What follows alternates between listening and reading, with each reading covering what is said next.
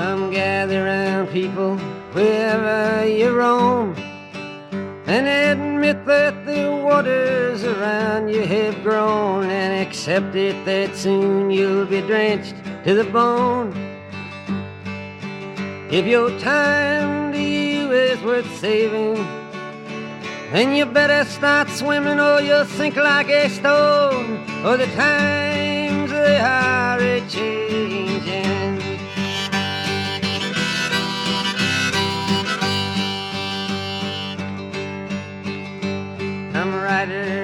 Critics who prophesize with your pen. And keep your eyes wide, the chance won't come again. And don't speak too soon, for the wheel's still in spin. And there's no telling who that it's naming. Was the loser now will be later to win, for the times they are a changing.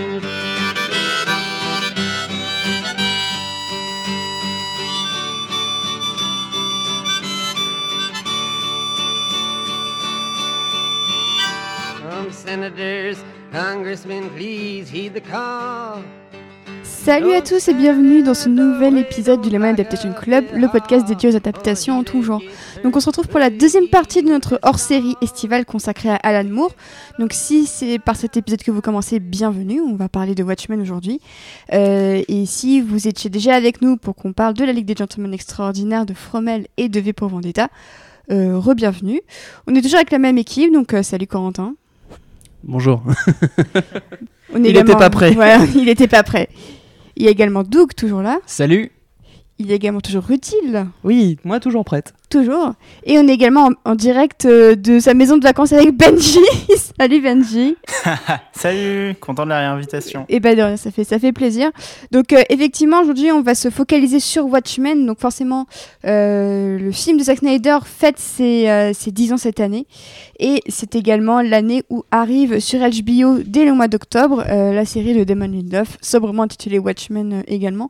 Donc on va revenir dans une, deuxième, dans une première partie pardon, sur euh, l'héritage du film Watchmen 10 ans après sa sortie et euh, faire un petit comparatif euh, euh, comics et adaptation. Je crois que Rutil a beaucoup de choses à, à dire. Ah, je suis prête. Putain, je vais, je vais faire un nouveau trou du cul à Zack Snyder. euh, ça va pas traîner. C'est comme un, elle est aussi excitée qu'un grain de sel au salon de la salière, si je puis me permettre. Voilà. Et euh, on reviendra du coup voilà, dans la deuxième partie sur euh, la scène de Damon Lindelof, vos théories, vos espoirs, euh, vos impressions sur les, les premières images qu'on a vues et aussi sur ce que vous ne voulez pas voir dedans. Parce que c'est vrai qu'il y a quand même deux, trois petites choses qui commencent euh, à soulever quelques interrogations euh, et quelques sourcils.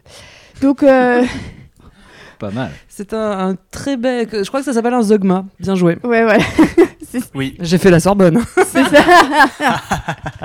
les gens éminents autour de cette table. Exactement. Donc, Non, euh, Éminent, j'aime pas trop euh, depuis son dernier album. Ok.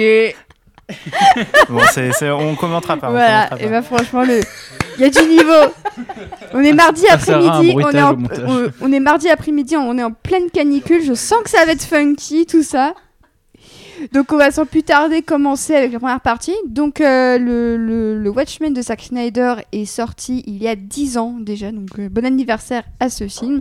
Donc euh, le film a rapporté 185 millions de dollars, ce qui est pas des masses, surtout quand on sait que son budget a été de 120 millions de dollars, sans compter la publicité et les frais de marketing autour, qu'on qu'on soit bien clair.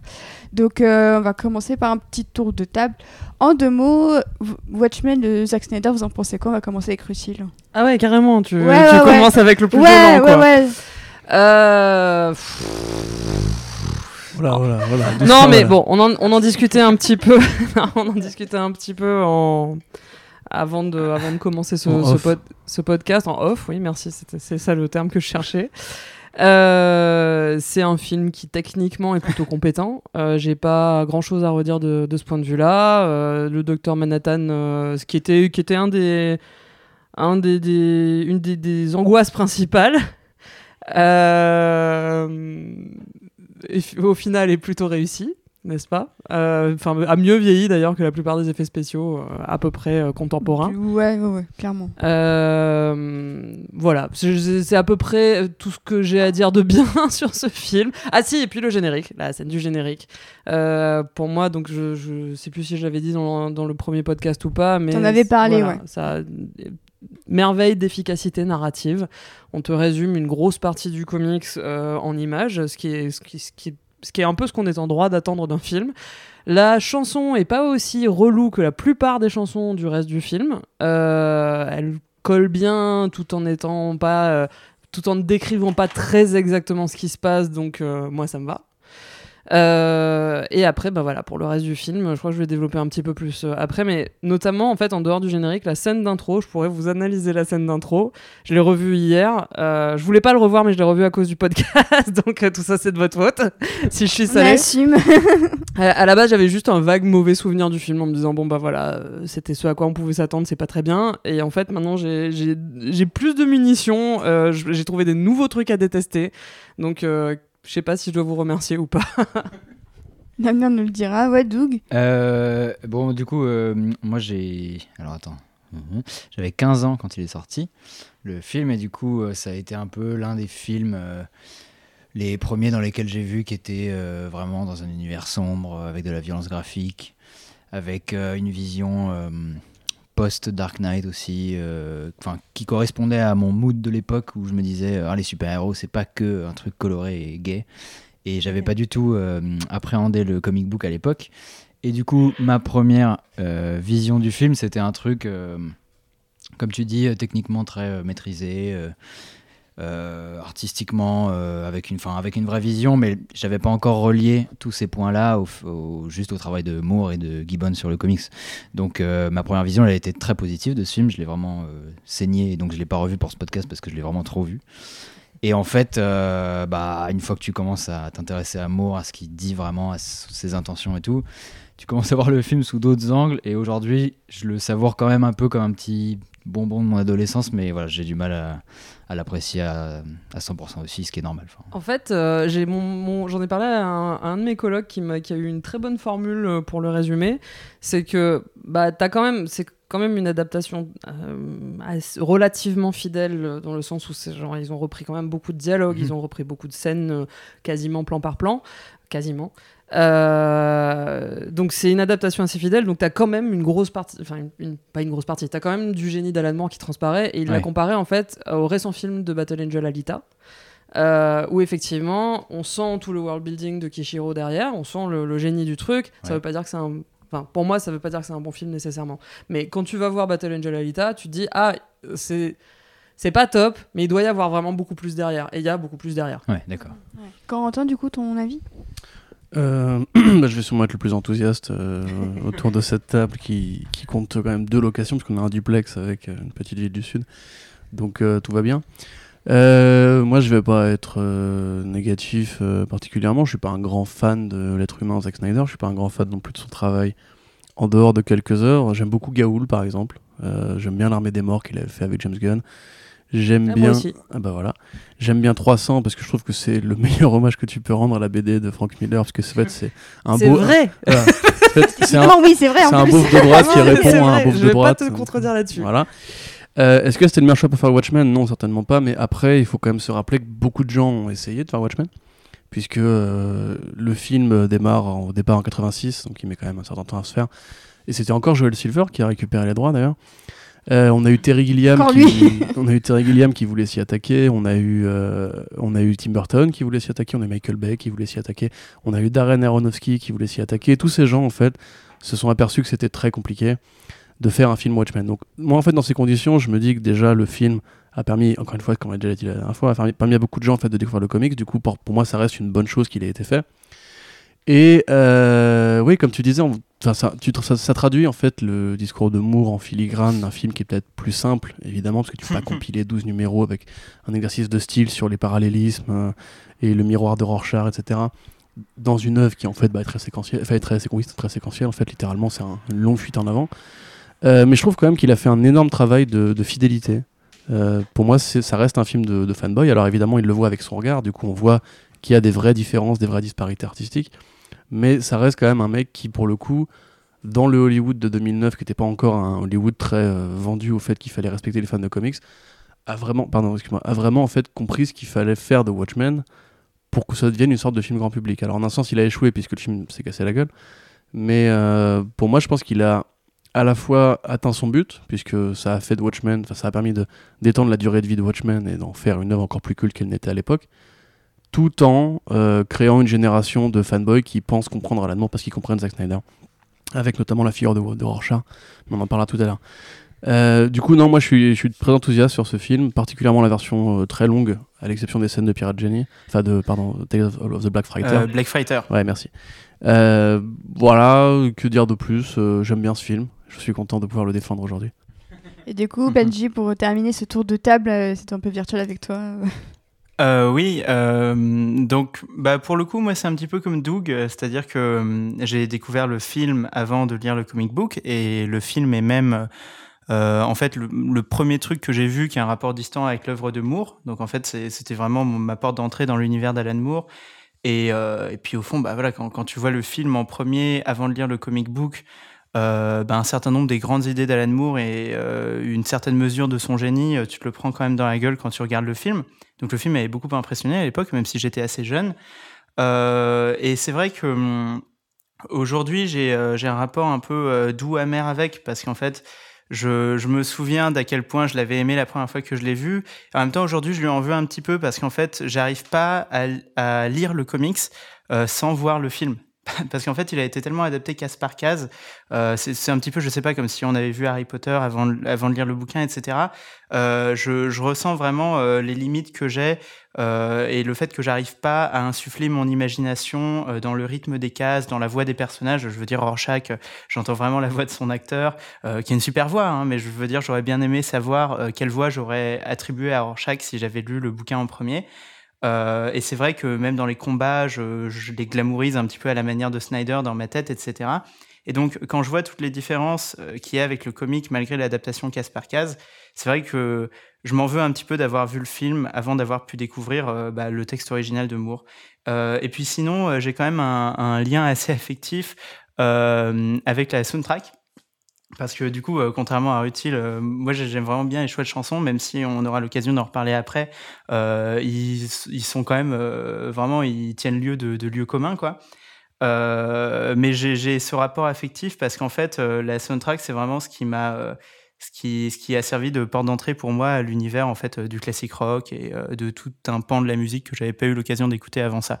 Donc, donc un avis mitigé, euh, mais finalement qui a évolué dans le temps. En fait, d'abord très positif, puis aujourd'hui un petit peu plus, euh, un petit peu plus gris.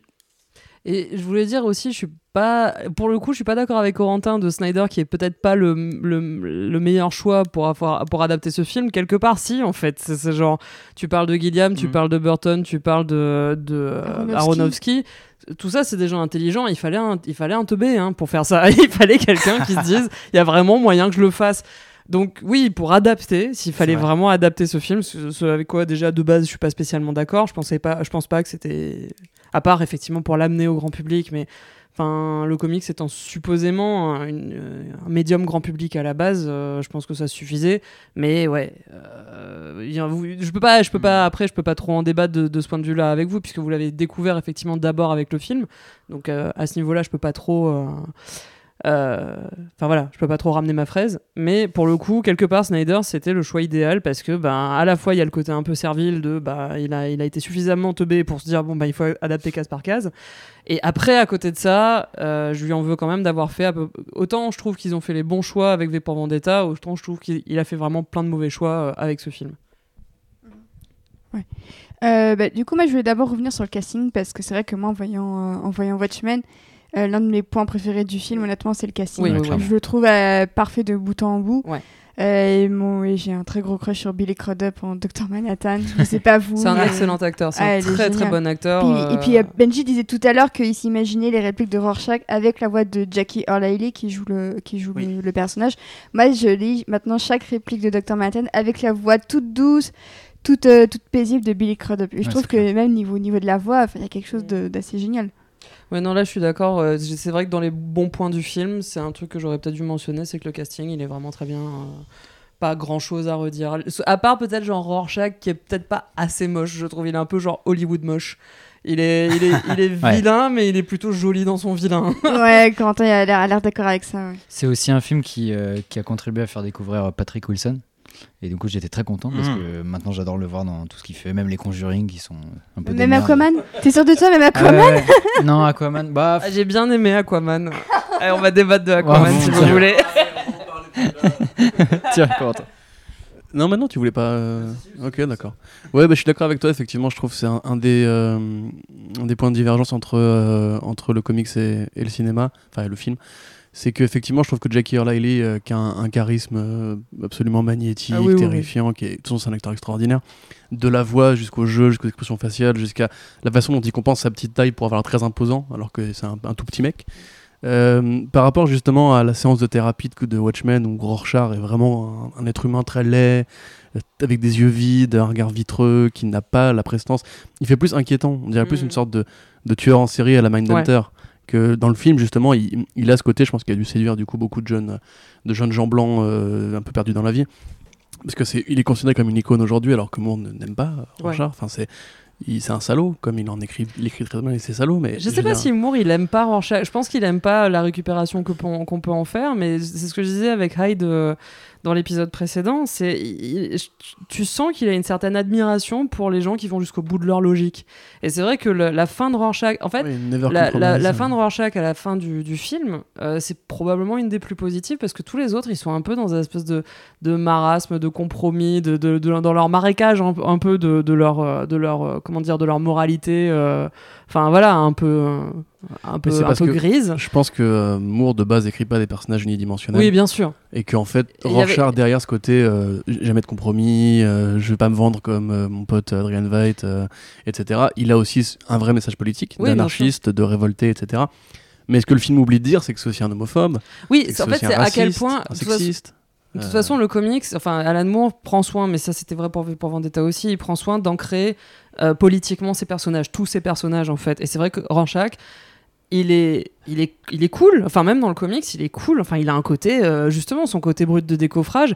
Il y a, il y, a, il y a une- il y a une inspiration, je pense, Batman aussi derrière, évidemment. Enfin, Oui, avec oui. il, y a- il a- Même Sin il a, City, il a un euh, Rorschach grappin euh, et tout ça. Enfin, il y, a- il y a à peu près trois instances de Batman, effectivement, dans, dans Watchmen. Il y a le comédien, il y a Rorschach et il y a euh, Night Owl.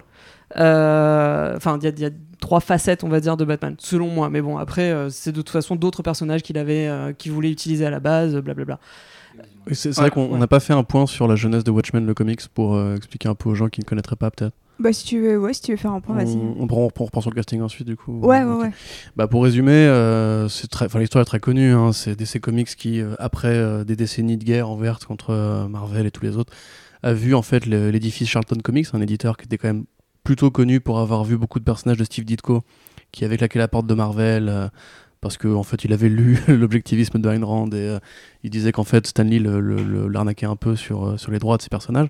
Du coup, il est allé chez Charlton, une boîte qui était déjà un peu en désuétude, et il a créé, du coup, bah, par exemple, ce Question, qui est le personnage qui inspire euh, Rorschach. Après, la, la banqueroute de Charlton, DC Comics rachète. Ils ont Alan Moore dans le viseur, puisque c'est le moment où Alan Moore perce un peu. Et euh, ils lui disent, euh, enfin, il leur dit, pardon, on aimerait euh, que tu nous fasses une histoire avec ce personnage-là. Du coup, lui, il fait un premier script qui s'appelle Who Killed the Peacemaker. Donc, il reprend explicitement les personnages de Charlton. Donc, le Peacemaker qui est le comédien, Thunderbolt, Ozymandias, Question, Rorschach, Blue Beetle, Night Owl et le Nightshade, oui merci Douglas pour le Silk Spectre.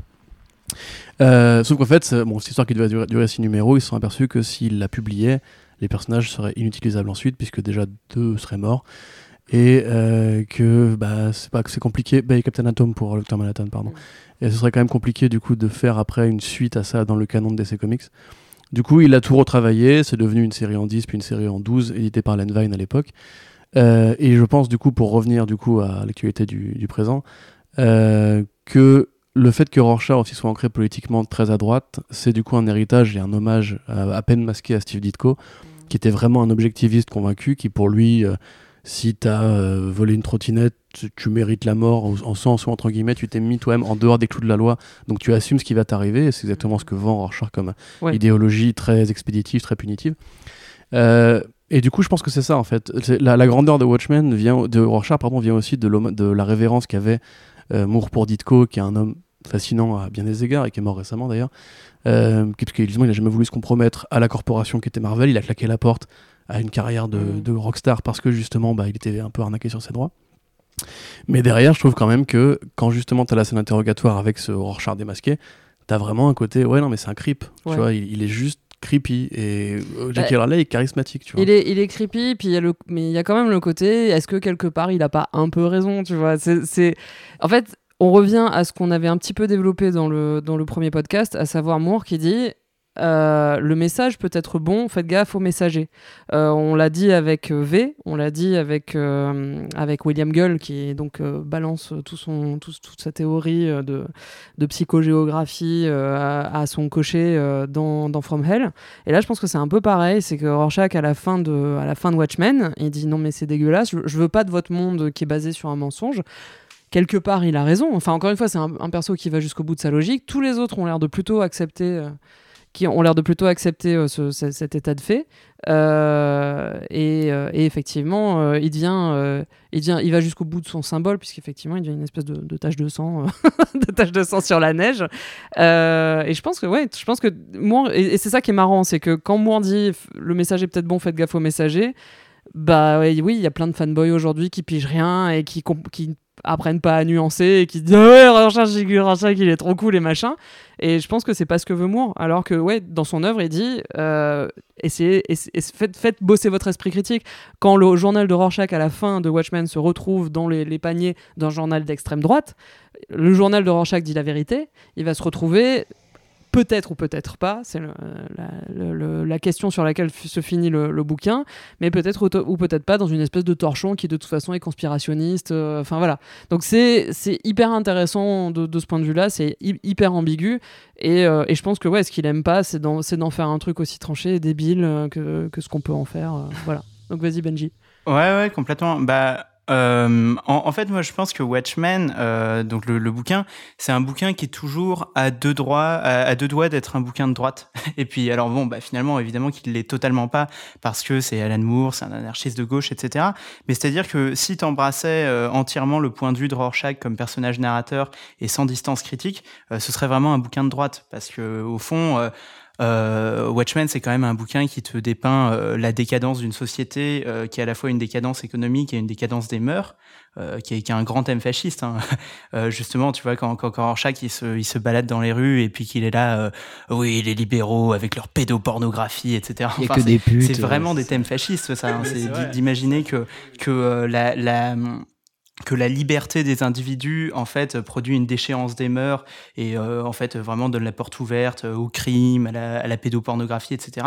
Enfin c'est vraiment ce thème-là et en fait je trouve que le bouquin réussit à se sauvegarder de, ce penchant fasciste euh, par la distance qu'il a avec le personnage de Rorschach. Parce que Alan Moore évidemment, je suis vraiment d'accord avec toi, Rutil, je pense qu'il est très admiratif de Rorschach, c'est-à-dire qu'il il est admiratif de d'un personnage qui est capable de prendre ses idéaux jusqu'à la mort, euh, de, de, de en, en fait de, de, de ne jamais céder au compromis, parce que finalement, euh, ce qui a lancé la société de Watchmen dans la, dans la décadence, c'est la compromission, et le personnage de Rorschach, c'est quelqu'un qui réussit à être droit dans ses idéaux. Oui, c'est De ce sa que- dernière réplique. euh, jamais pas de compromis, même face à l'apocalypse. C'est incroyable. Même face à l'apocalypse. Et donc, je, je pense que de ce point de vue-là, Alan Moore en est admiratif. Mais d'autre point de vue, il y a, y a de la distance. Ne ne serait-ce que justement, bah, dans les spécificités du médium, le fait que le journal de Rorschach soit pas exactement une voix off euh, dans, le comic book. Euh, le fait que les cases en fait soient dessinées euh, comme des pages déchirées de son carnet. Euh, pour, moi, en fait, dès la lecture, ça, donne une certaine distance. On a plutôt l'impression d'être un peu voyeur en tant que lecteur et de, euh, regarder dans les pages, euh, dans les pages du journal d'un fou. Et, donc, en fait, on ne le prend pas comme, cette sorte de voix off avec ses graves et avec, son, air absolument omniscient qu'on a dans le film. Et puis en plus, c'est vrai que dans la BD, euh, en fait, moi, Rorschach, il m'a fait penser à un personnage Welbeckien, quoi. Il est, euh, il est laid, il sent mauvais, euh, vraiment tout le monde le déteste. À chaque, à chaque fois qu'il débarque dans une pièce, tout, tout le monde dit vrai. mais c'est quoi cette odeur de rat Bah, mort c'est- c'est un littéral clodo conspirationniste qui se balade avec sa pancarte de The End is Near, quoi. Enfin, c'est ça qui est ouf. C'est ça. Et, euh, et, et en fait, il a, il a raison. il, a, il a une pancarte avec marqué The End is Near et il a raison. oui, ça c'est vrai aussi.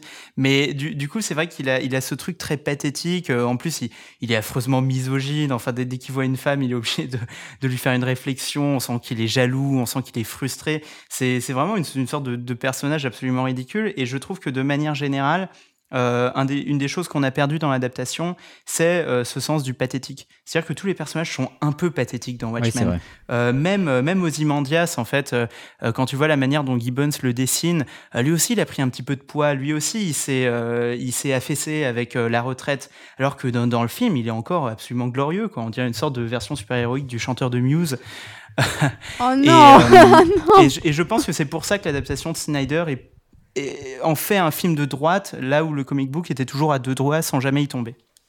Mais euh, tu veux, Rothil Oui, oui, il n'y a pas que, il y a pas que effectivement euh, là-dedans que c'est un film de droite. C'est, enfin, on disait que V pour Vendetta, euh, ça, ça, ça avait adapté côté politique euh, et probablement pour le meilleur, dépendant de, de où on se place, hein, euh, de, de quel point de vue on se place, Euh, et par rapport à l'engouement que ça peut susciter. euh, moi, Watchmen, c'est vrai que, euh, enfin, Watchmen le, Watchmen le film, avec effectivement sa, sa glamourisation de, de la violence. euh, avec, euh, enfin, on y reviendra, mais euh, j'ai j'ai fait, un- fait un live tweet récemment en le, en le rematant euh, avec la, la scène du viol de, de Silk, Spect- de Silk Ouais. Spectre. Euh, Enfin voilà, c'est c'est- mais c'est pour ça que je dis aussi euh, Snyder. Je pense que c'est juste un teubé. Je pense pas qu'il a- il soit il soit non non mais c'est enfin je sais pas je sais pas quelle est son orientation politique. euh, Oui bon il est de d'accord. droite à, à- à droite avec euh, le, le Ouais petit mais il est américain quoi. Euh, très NRA aussi.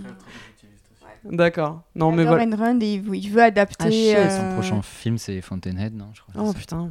Ouais. Bon bah je savais pas. Euh, donc oui effectivement il est à droite. Donc euh, en fait quelque part c'était c'était voulu.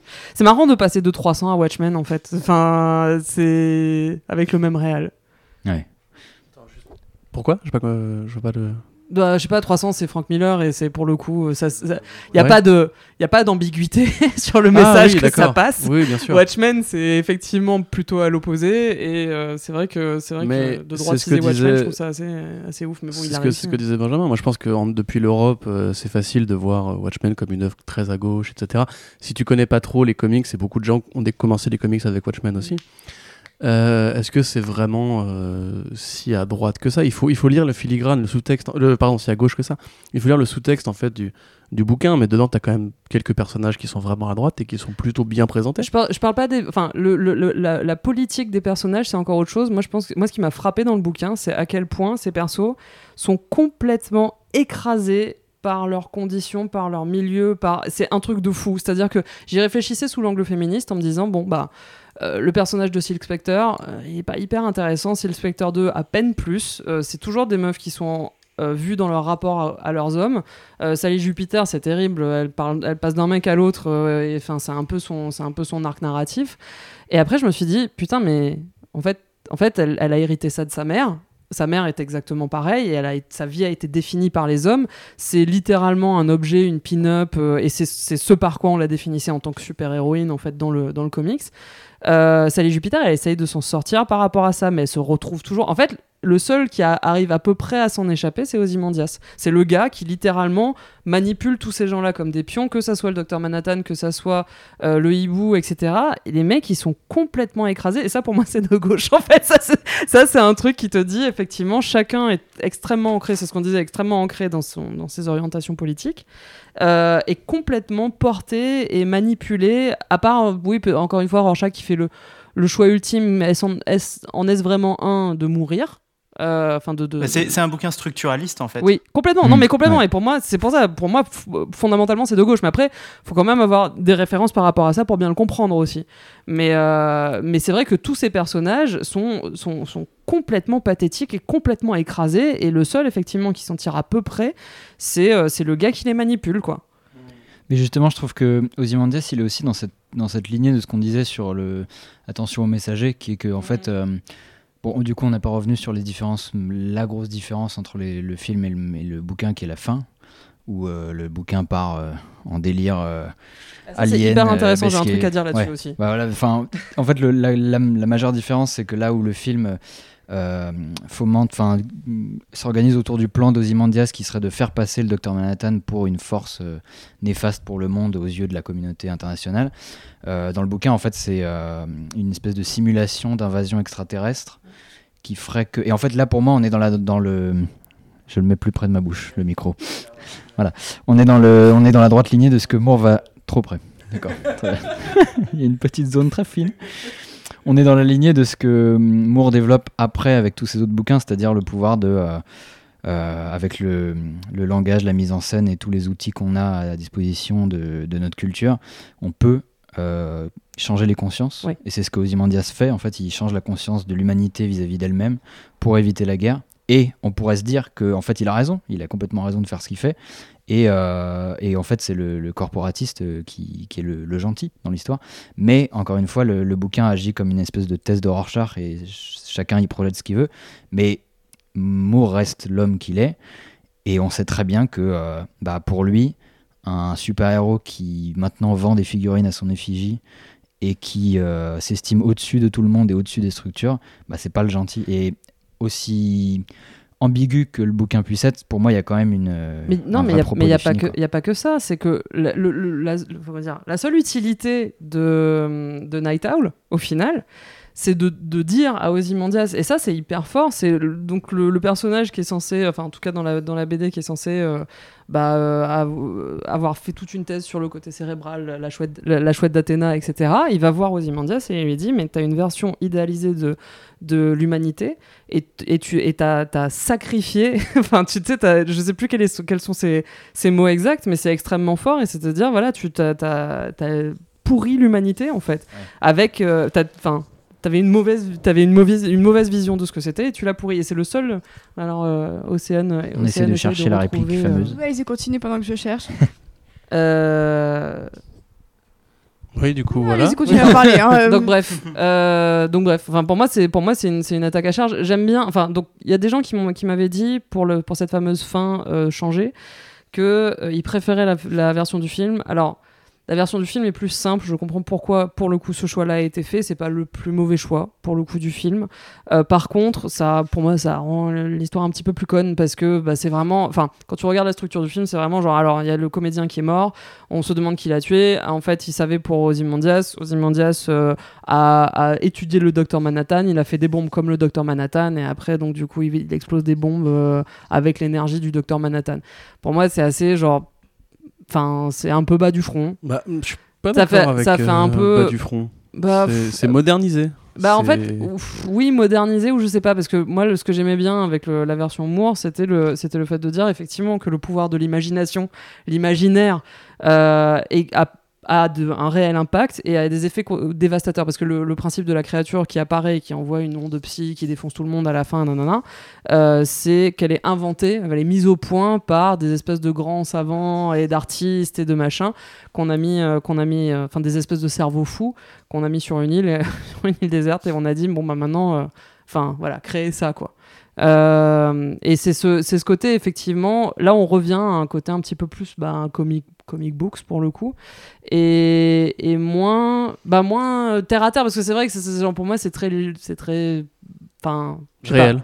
littéral. euh, Oui. bah, après, on rentre aussi un peu dans les histoires de conspi. Encore une fois, c'est un peu le, le 9/11 was an inside job, tu vois. C'est genre, euh, enfin, bah, de toute façon, le film est très post-11 septembre, puisque euh, Ouais. ça, ça décale en fait ce côté. Mais enfin, il y, a- il y a deux niveaux que moi je trouve intéressants. Et dans pour le cette, coup, euh, et juste entre parenthèses, pour le coup, c'est plus politique du tout en fait. Euh, ça c'est l'autre truc euh, avec le film, c'est que c'est que quand on disait que Watchmen, la BD, tous les personnages sont ancrés politiquement euh, et donc se se laissent porter effectivement, etc., etc. euh, là, on voit quand même pas mal de Nixon euh, sans spécialement de euh, ouais euh, Benji. Ah non, mais je voulais pas te couper la parole, désolé. Non, mais- mais euh, non, c'est juste pour dire que moi, je suis assez, euh, je suis assez amateur de la version du film en fait. Euh, même après l'avoir revu, même après avoir essayé d'y réfléchir euh, euh, avec pas mal de recul par rapport aux comics. Déjà parce que je pense que sur le plan formel, vraiment sur le plan du, B à bas du scénario qui, va être écrit par le, mec qui fait le film, ça simplifie le Oui, oui, truc. ça, je suis d'accord. Ça, ça le rend plus, voilà, ça le rend plus logique par rapport à une narration en acte, etc. Donc déjà, dans, dans la perspective formelle de faire un film, c'est c'est quand même euh, un bon choix. Parce qu'en en fait, ça veut dire qu'on te, on te présente euh, le personnage du docteur Manhattan, c'est- un peu un, un flingue de Chekhov, quoi. C'est, euh, on te, on te montre qu'il travaille. Et puis pareil, d'ailleurs, ça permet en fait de montrer que son travail quand il est avec Laurie, et puis qu'il la néglige, euh, en fait, c'est un travail pour sauver l'humanité, etc. Là où dans le bouquin, euh, c'est vraiment juste qu'il la néglige parce qu'il se désintéresse de l'humanité. Donc bon, c'est un autre choix qui est pas nécessairement euh, qualitativement supérieur ou inférieur, mais en tout cas, ça permet de plus lier ensemble euh, des éléments qui sont disparates euh, dans, dans le récit. Et puis sinon, euh, ce que j'aime bien, c'est que selon moi, déjà dans la fin originale de Moore, euh, en fait, il y a quelque chose. Euh, pa- parce que du coup, Ozymandias, il dit qu'il a mis le, euh, le cerveau d'un, euh, d'un, une sorte de mentaliste, quoi, un homme psychique dans, dans la créature pour faire voir des, des, des visions aux gens. Euh, et, et en fait, pour moi, ce qui, ce qu'il instille dans ces gens, c'est une sorte de, de, de terreur sainte, quoi, de, de, de, de panique complètement primaire qu'avaient les hommes de civilisation antérieure par rapport à Dieu. Et euh, c'est, c'est un peu cette idée qu'il faut. Oui, euh, bah, c'est, c'est un peu cette dire idée qu'il faut le- Lovecraftienne en termes de l'horreur cosmique Lovecraftienne que Moore adore en Ouais. fait, qui est- qui est- Oui, c'est ça, voilà. Et, et c'est pour ça que la créature ressemble à une créature euh, Lovecraftienne aussi. Euh, mais c'est vrai qu'en fait, cette terreur de Dieu, euh, je trouve qu'elle est parfaitement transposée dans la fin avec Docteur Manhattan parce que tout le film, on te dit Docteur Manhattan, c'est Dieu et Dieu est américain, etc. Et donc, ça, ça permet de nouer le thème et, et- et de dire. Euh, Dieu était Dieu était incorporé euh, dans ce grand homme bleu un petit peu indifférent mais en fait, euh, devant la décadence dans laquelle vous voulez être lancé, Dieu s'est mis en colère. Quoi. Dieu, il est revenu euh, aux sortes de Jéhovah antique et puis il a décidé de tous vous punir, tous vous faire péter les grandes villes. Et donc, en fait, je trouve que thématiquement, c'est plus euh, neat, comme diraient les Anglais. C'est, euh, c'est, c'est joli. Quoi. Ça, ça, ça met bien les nœuds sur tout un tas d'éléments disparates. Et dans la logique du film, je trouve que ça marche très bien.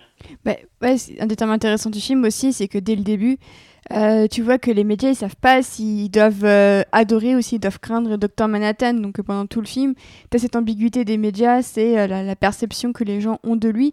Parce que les Watchmen, ok, ils l'acceptent dans leur équipe, tout ça. Mais, mais on devine que du côté de l'opinion publique, c'est pas encore totalement gagné. Et que du coup, n'importe quoi pouvait faire basculer le Dr Manhattan soit du côté vraiment des gentils, soit des méchants. Donc Ozymandias, il, Mhm. il tranche pour le public, il manipule le public en leur disant, bah, en fait, non, pour vous, ce sera un, un- un méchant. Et moi, j'aimais bien l'idée qu'il manipule aussi les, les médias par rapport à, à cette idée de la religion, c'est-à-dire qu'on peut vraiment faire n'importe quoi. On peut faire n'importe quoi de la religion, et Dr Manhattan était une sorte de dieu, et euh, là, il le fait basculer du côté euh, obscur, un peu à son insu. Moi, ce qui me gêne avec cette fin, euh, pour te rejoindre, enfin, je te rejoins complètement sur ce que tu viens de dire, mais ce qui me gêne avec cette fin, c'est aussi la représentation qui en est faite. Qui, en fait, dans, dans le comics, bah, ça rejoint, c'est un peu l'extension de ce qu'on abordera sans doute après, qui est la représentation de la violence dans le film et dans le bouquin. Euh, dans le bouquin, c'est très, euh, c'est muet, c'est, ça se situe souvent entre les cases. euh, C'est des choses qui sont pas dessinées. Les, le film est beaucoup plus explicite avec des, des, des tripes qui volent, des os qui se brisent. Enfin, moi, ça m'avait vraiment marqué quand j'étais ado. Et, et on se rend compte en fait que le, que le bouquin est beaucoup plus muet là-dessus. Alors que, à l'inverse, la fin du bouquin est extrêmement graphique. C'est des planches uniques pendant, je crois, 12, euh, 12 cases, si je Ouais, dis pas de ouais, bêtises. Et c'est euh, des, des, ouais, des, des, de rues minuit, entières quoi. de corps. Quoi. Enfin, c'est, c'est des visions d'Hiroshima. Enfin, faut vraiment dire ce que c'est. Quoi. Oui, oui, les deux, les deux amants euh, en- euh, Voilà. cramés sur un mur, etc. Ça, c'est du, ça, c'est, complètement un- de, de, de l'imaginaire Hiroshima, c'est sûr. Parce que le bouquin euh, était quand même situé euh, 40 ans après le- la bombe et qu'on avait encore la crainte atomique à l'époque. Et j'ai l'impression que Snyder en fait un truc beaucoup plus abstrait.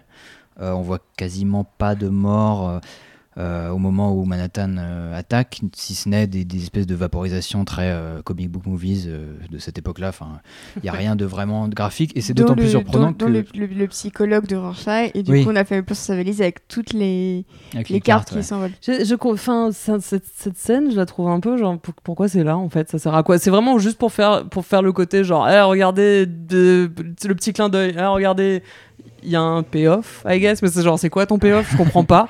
D'avoir le psychologue qui est là avec les cartes qui, qui s'échappent, j'ai j'ai pas pigé en fait. Pour moi, c'est l'idée que tu c'est tu pourras pas l'expliquer et que la, la voie de la raison, de la rationalité Ah oui, elle oui. disparaît en même temps que ses cartes.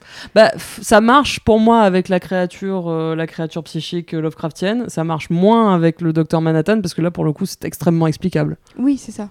C'est de bout en bout, c'est explicable. Là, pour le coup, en plus, c'est genre, bah, il était pas content, il est parti sur Mars, et puis finalement, comme il s'est détaché de l'humanité, il a décidé, décidé de tout péter. Là, pour le coup, euh, c'est pas, c'est pas face à l'inexplicable, on sait pas trop quoi faire. C'est vraiment genre, t'as as toute une ligne extrêmement facile à tracer, et, euh, et c'est peut-être ça aussi, je pense, qui me, qui me- je dis pas qu'elle est mauvaise et comme je disais, je comprends aussi la simplification. En tant que scénariste, t'as besoin en fait de rassembler un peu tes trucs. Tu peux pas rajouter. Mais d'un côté, c'est aussi selon moi pour ça qu'il fallait peut-être pas adapter Watchmen parce que si tu veux adapter Watchmen pour le simplifier, enfin passe ton chemin en fait.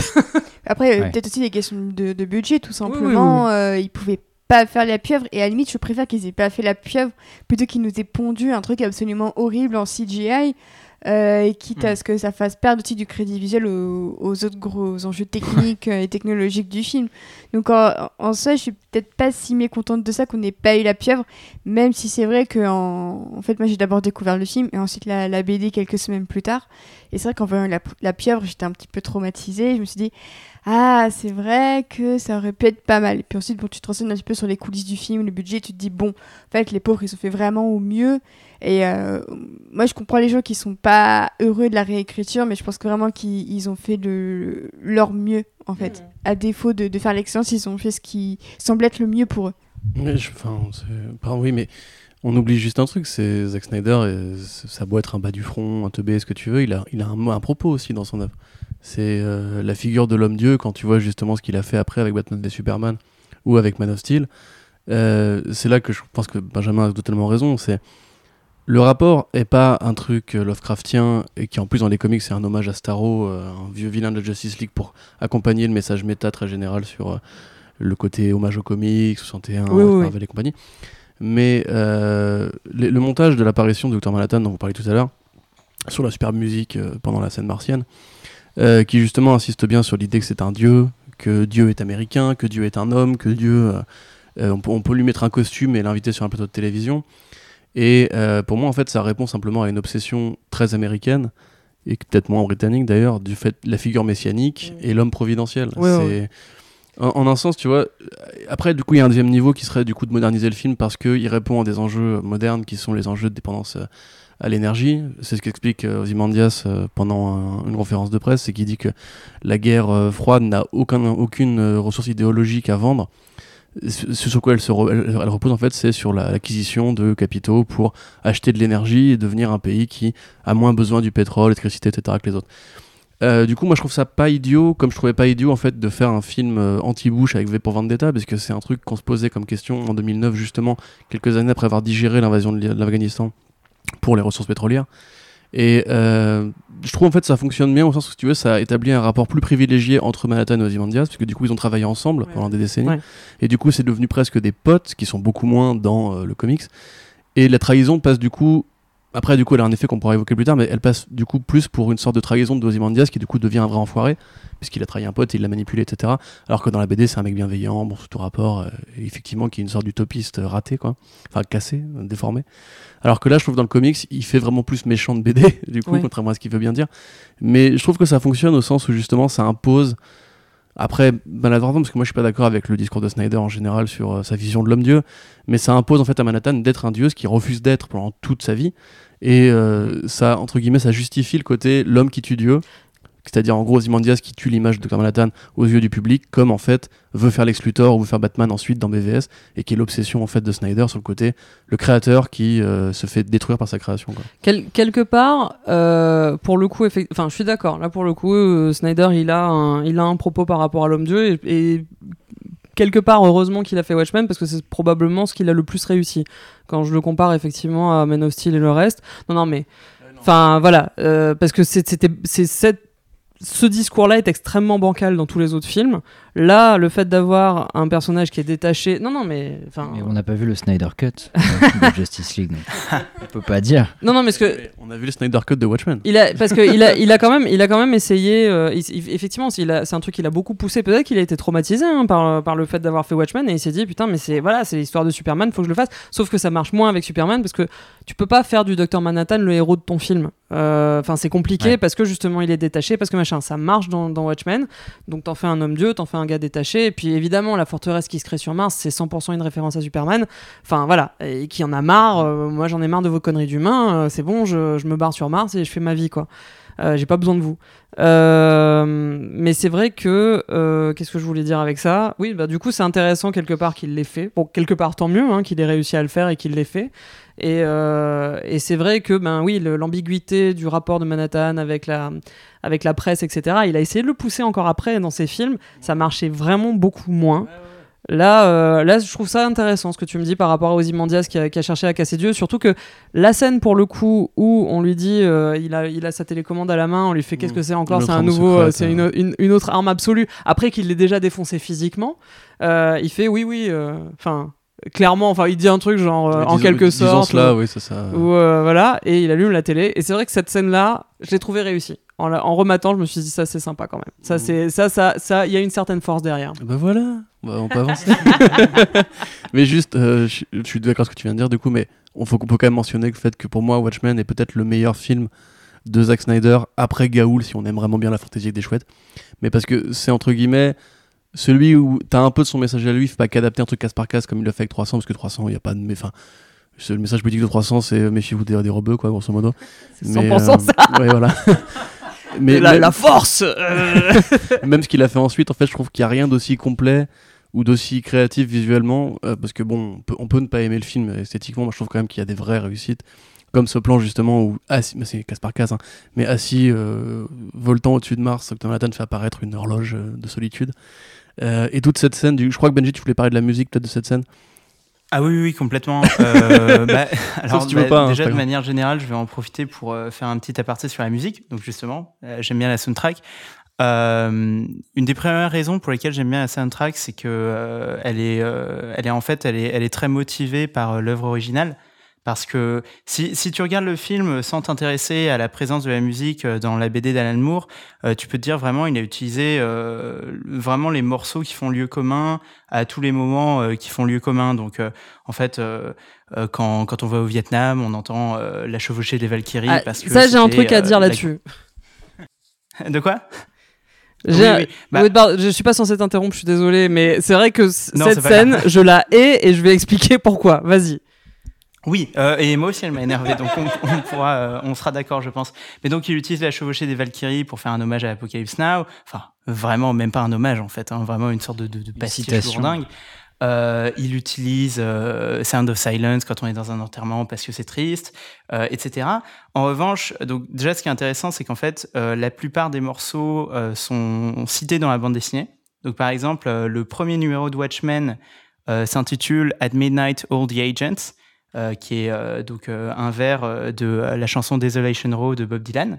euh, qui dans le film donc est le générique de fin qui est repris par My Chemical Romance Euh, bon avec euh, plus ou moins de fortune Euh, mais euh, d'ailleurs c'est intéressant il y a trois morceaux de Bob Dylan dans la soundtrack euh, dont un seul qui est interprété par lui parce que du coup il y a All Along the Watchtower interprété par euh, Jimi Hendrix et Desolation Row interprété par euh, My Chemical Romance euh, pareil, on a, euh, on a des références à euh, Unforgettable de Nat King Cole dans les publicités pour le parfum Nostalgia, qui, donc le, slogan c'est How the Ghost of You Clings.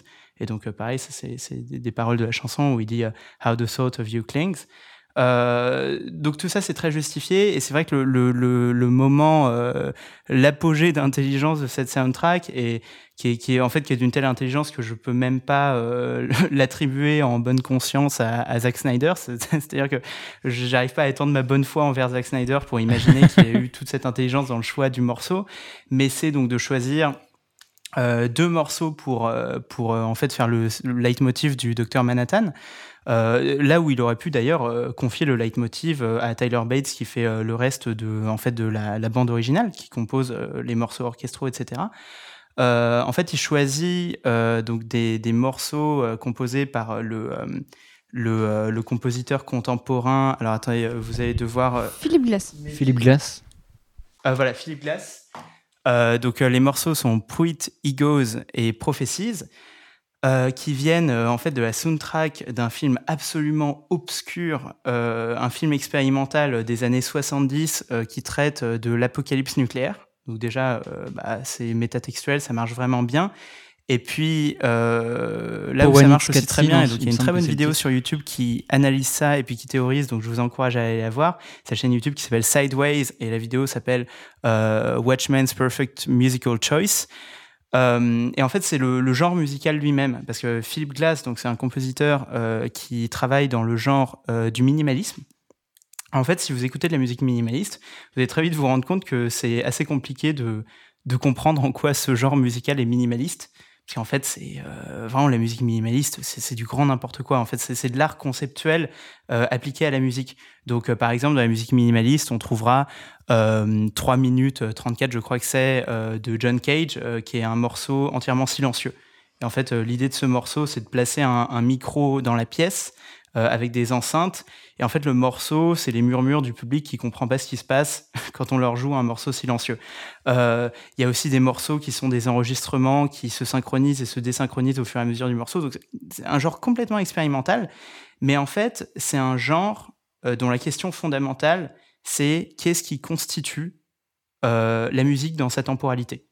Euh, et c'est très intéressant parce qu'en fait, euh, la musique, justement, que ce soit dans, le classique euh, tel que pratiqué par Mozart, par les romantiques, les classiques, etc., ou euh, la musique pop d'aujourd'hui, on, a une musique qui se pose très peu de questions sur ses, ses fondements profonds dans la temporalité. En fait, vraiment, on prend le truc comme un acquis et puis on fait, on produit les sons qui nous plaisent le plus. Alors que la musique minimaliste, c'est une musique qui se demande à tout moment euh, pourquoi est-ce qu'on aime la musique, pourquoi est-ce qu'on est capable d'en produire?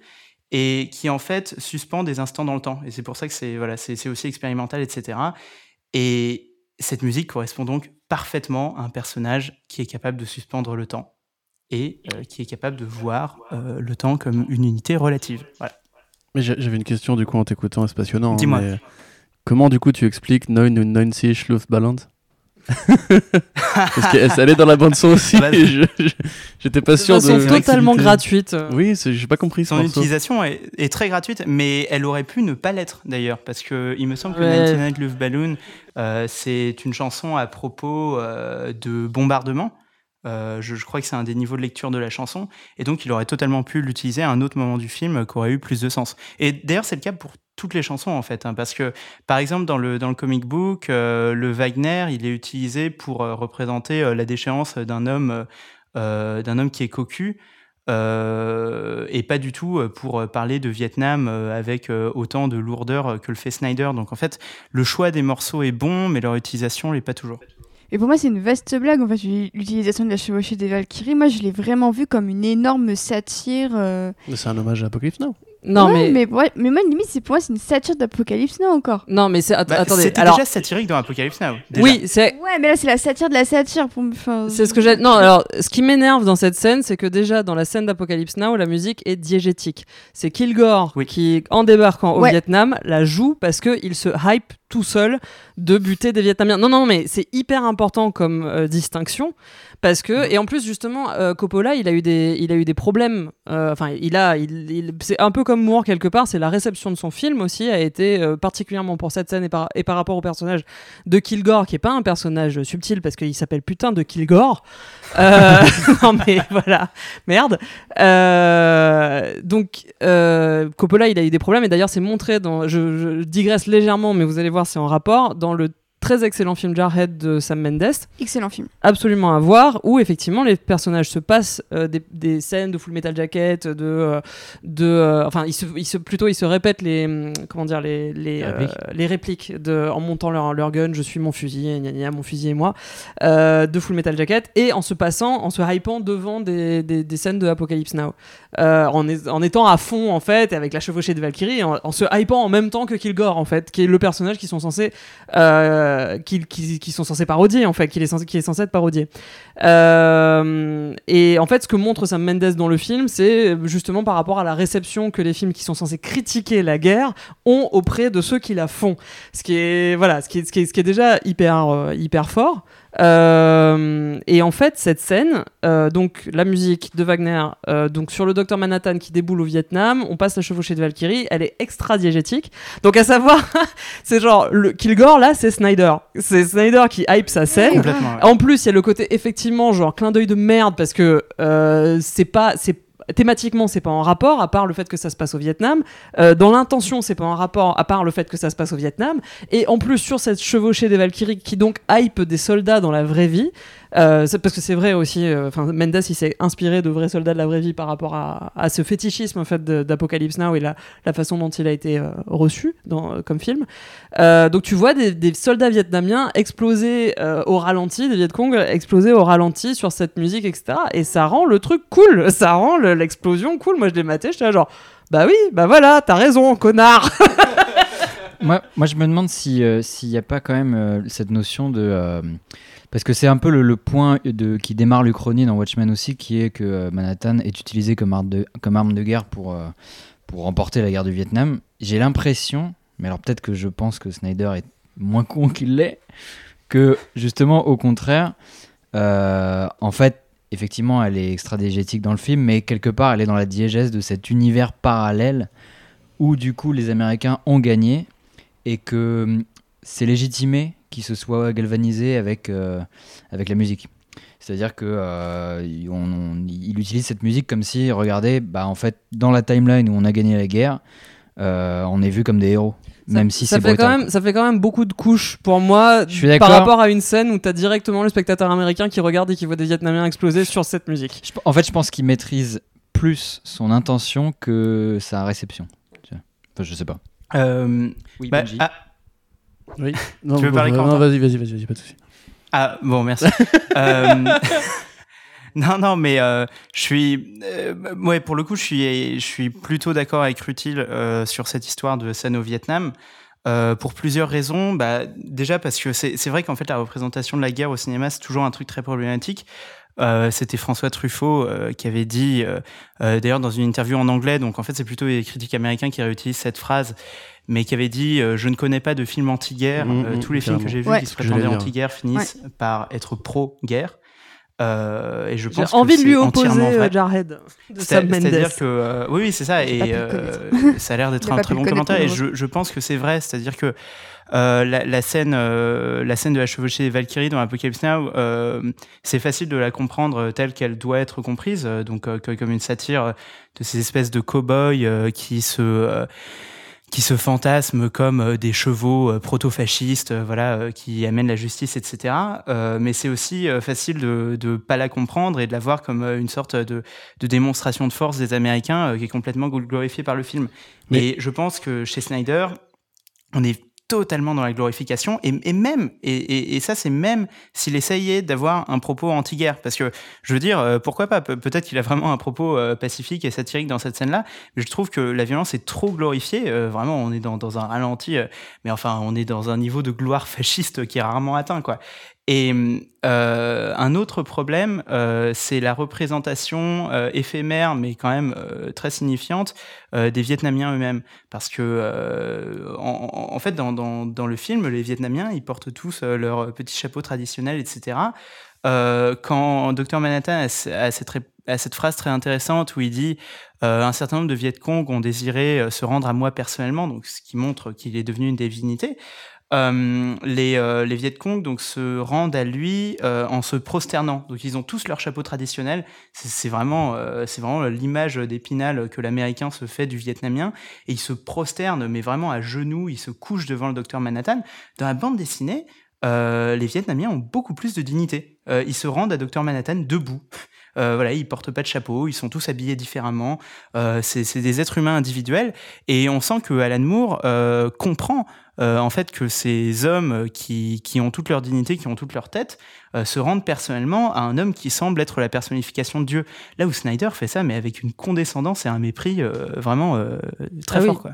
Tout ce que tout ce que font les Vietnamiens effectivement dans ce film, en dehors de la scène de la de la femme enceinte qui vient voir le, le comédien, euh, c'est exploser ou se prosterner, ce qui est quand même d'une. Oui. C'est c'est vraiment hardcore.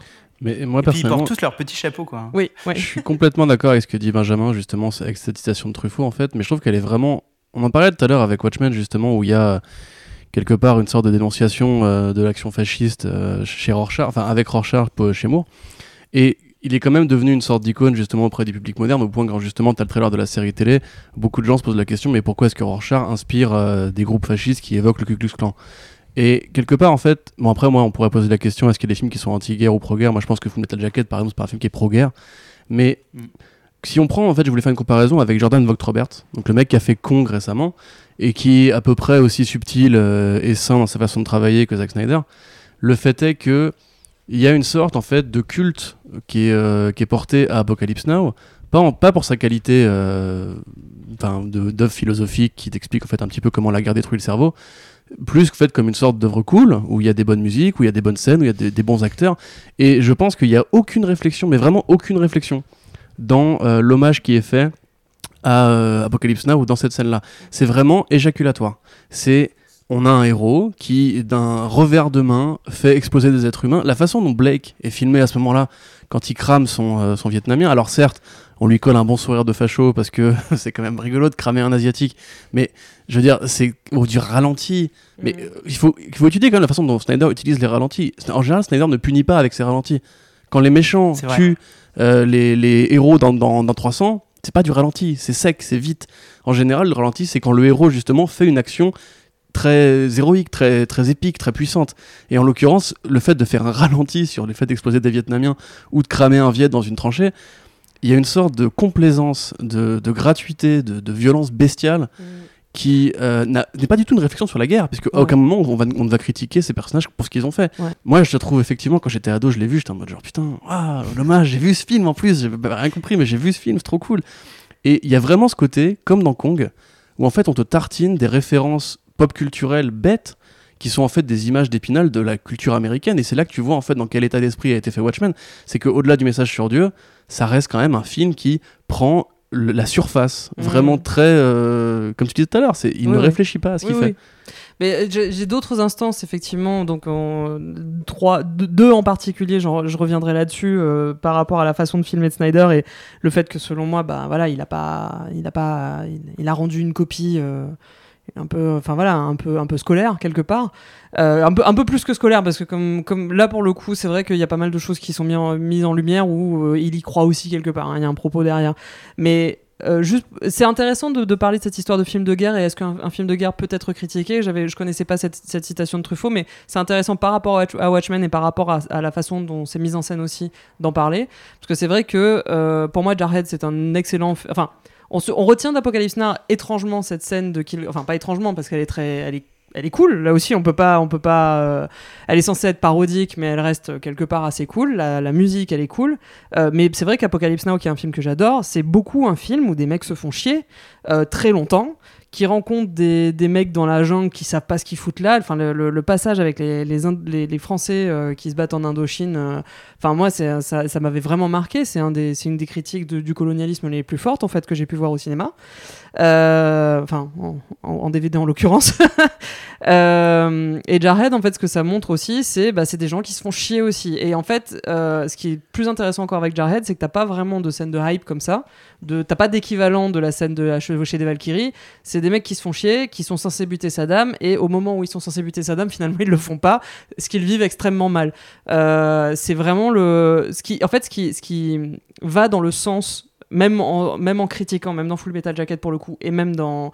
C'est que quand tu vois, montre des gens qui se battent, euh, et sans montrer à quel point ils sont ineptes, euh, sans montrer à quel point les gens, les mecs, ils savent pas ce qu'ils font, et puis euh, que aussi, ben, leur vie, c'est pas de l'action tout le temps, parce que c'est ce que les mecs, euh, c'est ce que les, les gens de l'armée, ou c'est les. Je sais pas, les gens qui glorifient les flics ou machin cherchent, c'est le côté action, c'est cool l'action, l'action, bah, on en veut, même si elle est parodiée, même si elle est machin, enfin, montrer de quelque façon que ce, que ce soit, il y, a un- y a un côté identification et un côté un peu cool. Euh, c'est pour ça que Jarhead, pour moi, c'est un film qui est réussi euh, et, et qui est, mo- et qui est rigolo dans le fait de. Il critique la guerre, euh, il critique les films de guerre aussi, tout en étant un film de guerre, euh, enfin, etc. etc. Euh, parce que parce que ça montre cette espèce d'inaptitude. Je crois que d'ailleurs c'est un des rares films sur l'armée américaine qui a pas été sponsorisé par le ministère de la Défense ouais. américain, parce qu'ils ont bien compris hein, que qu'on en avait après eux. Et c'est de montrer effectivement, bah voilà, quand tu montres des soldats qui sont pas compétents et des soldats qui branlent rien, parce que c'est ce que montre Jarhead, bah en fait là tu réussis ta critique, c'est ça qui est marrant. Donc pour Watchmen, enfin pour en revenir à Watchmen, euh, après cette longue digression, euh, je sais pas s'il y avait, enfin il y avait peut-être moyen effectivement de montrer la violence, parce que là, là je parle vraiment de la stylisation de Snyder. Bon, il en a rajouté avec ces, ces ralentis dont tu parlais, qui glorifient, euh, qui glorifient l'action. Euh, D'ailleurs, je les trouve un peu pénibles les scènes d'action dans Watchmen parce que vraiment la, la scène dans la prison et tout ça, je voulais qu'elle moi, c'est parmi les moins bonnes de sa carrière. Pouf, Je trouve que le, le film fonctionnerait mieux sans ces scènes d'action. on, ce on qui Ah en est ouais. parlait tout à l'heure, paradoxal. euh, hein. on, on Ah en ouais. parlait en off, mais t'as le même problème avec James McTeague, qui est un, un réal d'action qui a fait euh, Ninja Assassin et compagnie sur V pour Vendetta, qui à la moindre, donc en fait dans les deux seules scènes d'action du film, veut placer des mouvements de caméra très compliqués ou des ralentis, et pareil ces espèces de, de bullet time sur les couteaux, qui en fait même jurent avec l'esthétique plutôt sobre du film. ouais. Là t'as le même problème, c'est que Watchmen n'est pas un film d'action. Tu peux, tu peux faire du porno visuel avec Dr. Manhattan en CGI, t'es content, mais les scènes d'action dans Watchmen, la plus marquante, ça va être la prison. C'est très expéditif, c'est très froid, la façon dont, Ouais. dont Gibbons le dessine, c'est pas particulièrement, euh, oui, euh, c'est pas pornographique, quoi, justement, c'est très, c'est très sec. Ah, c'est moi, c'est le combat du début que je retiens. Ouais. Parce qu'en plus, je trouve que le, le contraste avec, euh, avec la chanson de Ah, Nat King Cole est, euh, est, vraiment, euh, est vraiment bien. Après, c'est en le revoyant que je me rends compte qu'en fait, c'est c'est n'importe quoi au niveau de, su- de garder le mystère de, de, de, de l'agresseur, de- du comédien. Putain, cette scène C'est d'intro. très mal filmé. Mais je trouve que, euh, je trouve que comme scène d'intro, c'est c'est assez cool. Moi, non, mais moi, ah, moi non, je, je le dis aussi, mais j'aime beaucoup aussi Jeffrey Dean Morgan dans cette scène. Oui, Je trouve alors. assez, bah, enfin, pour revenir au casting, mais vraiment, je trouve que il- dès la première scène, le mec meurt et pourtant il t'impose un, un putain de charisme.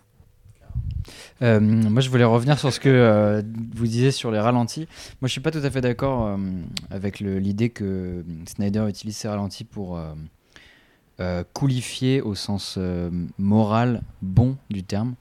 Euh, je pense plus que, et ça se ressent avec sa filmographie, qu'il s'en sert pour diviniser sans forcément juger ses personnages. C'est pour ça que dans Man of Steel et dans, et dans BVS, c'est ce qu'il va refaire. euh.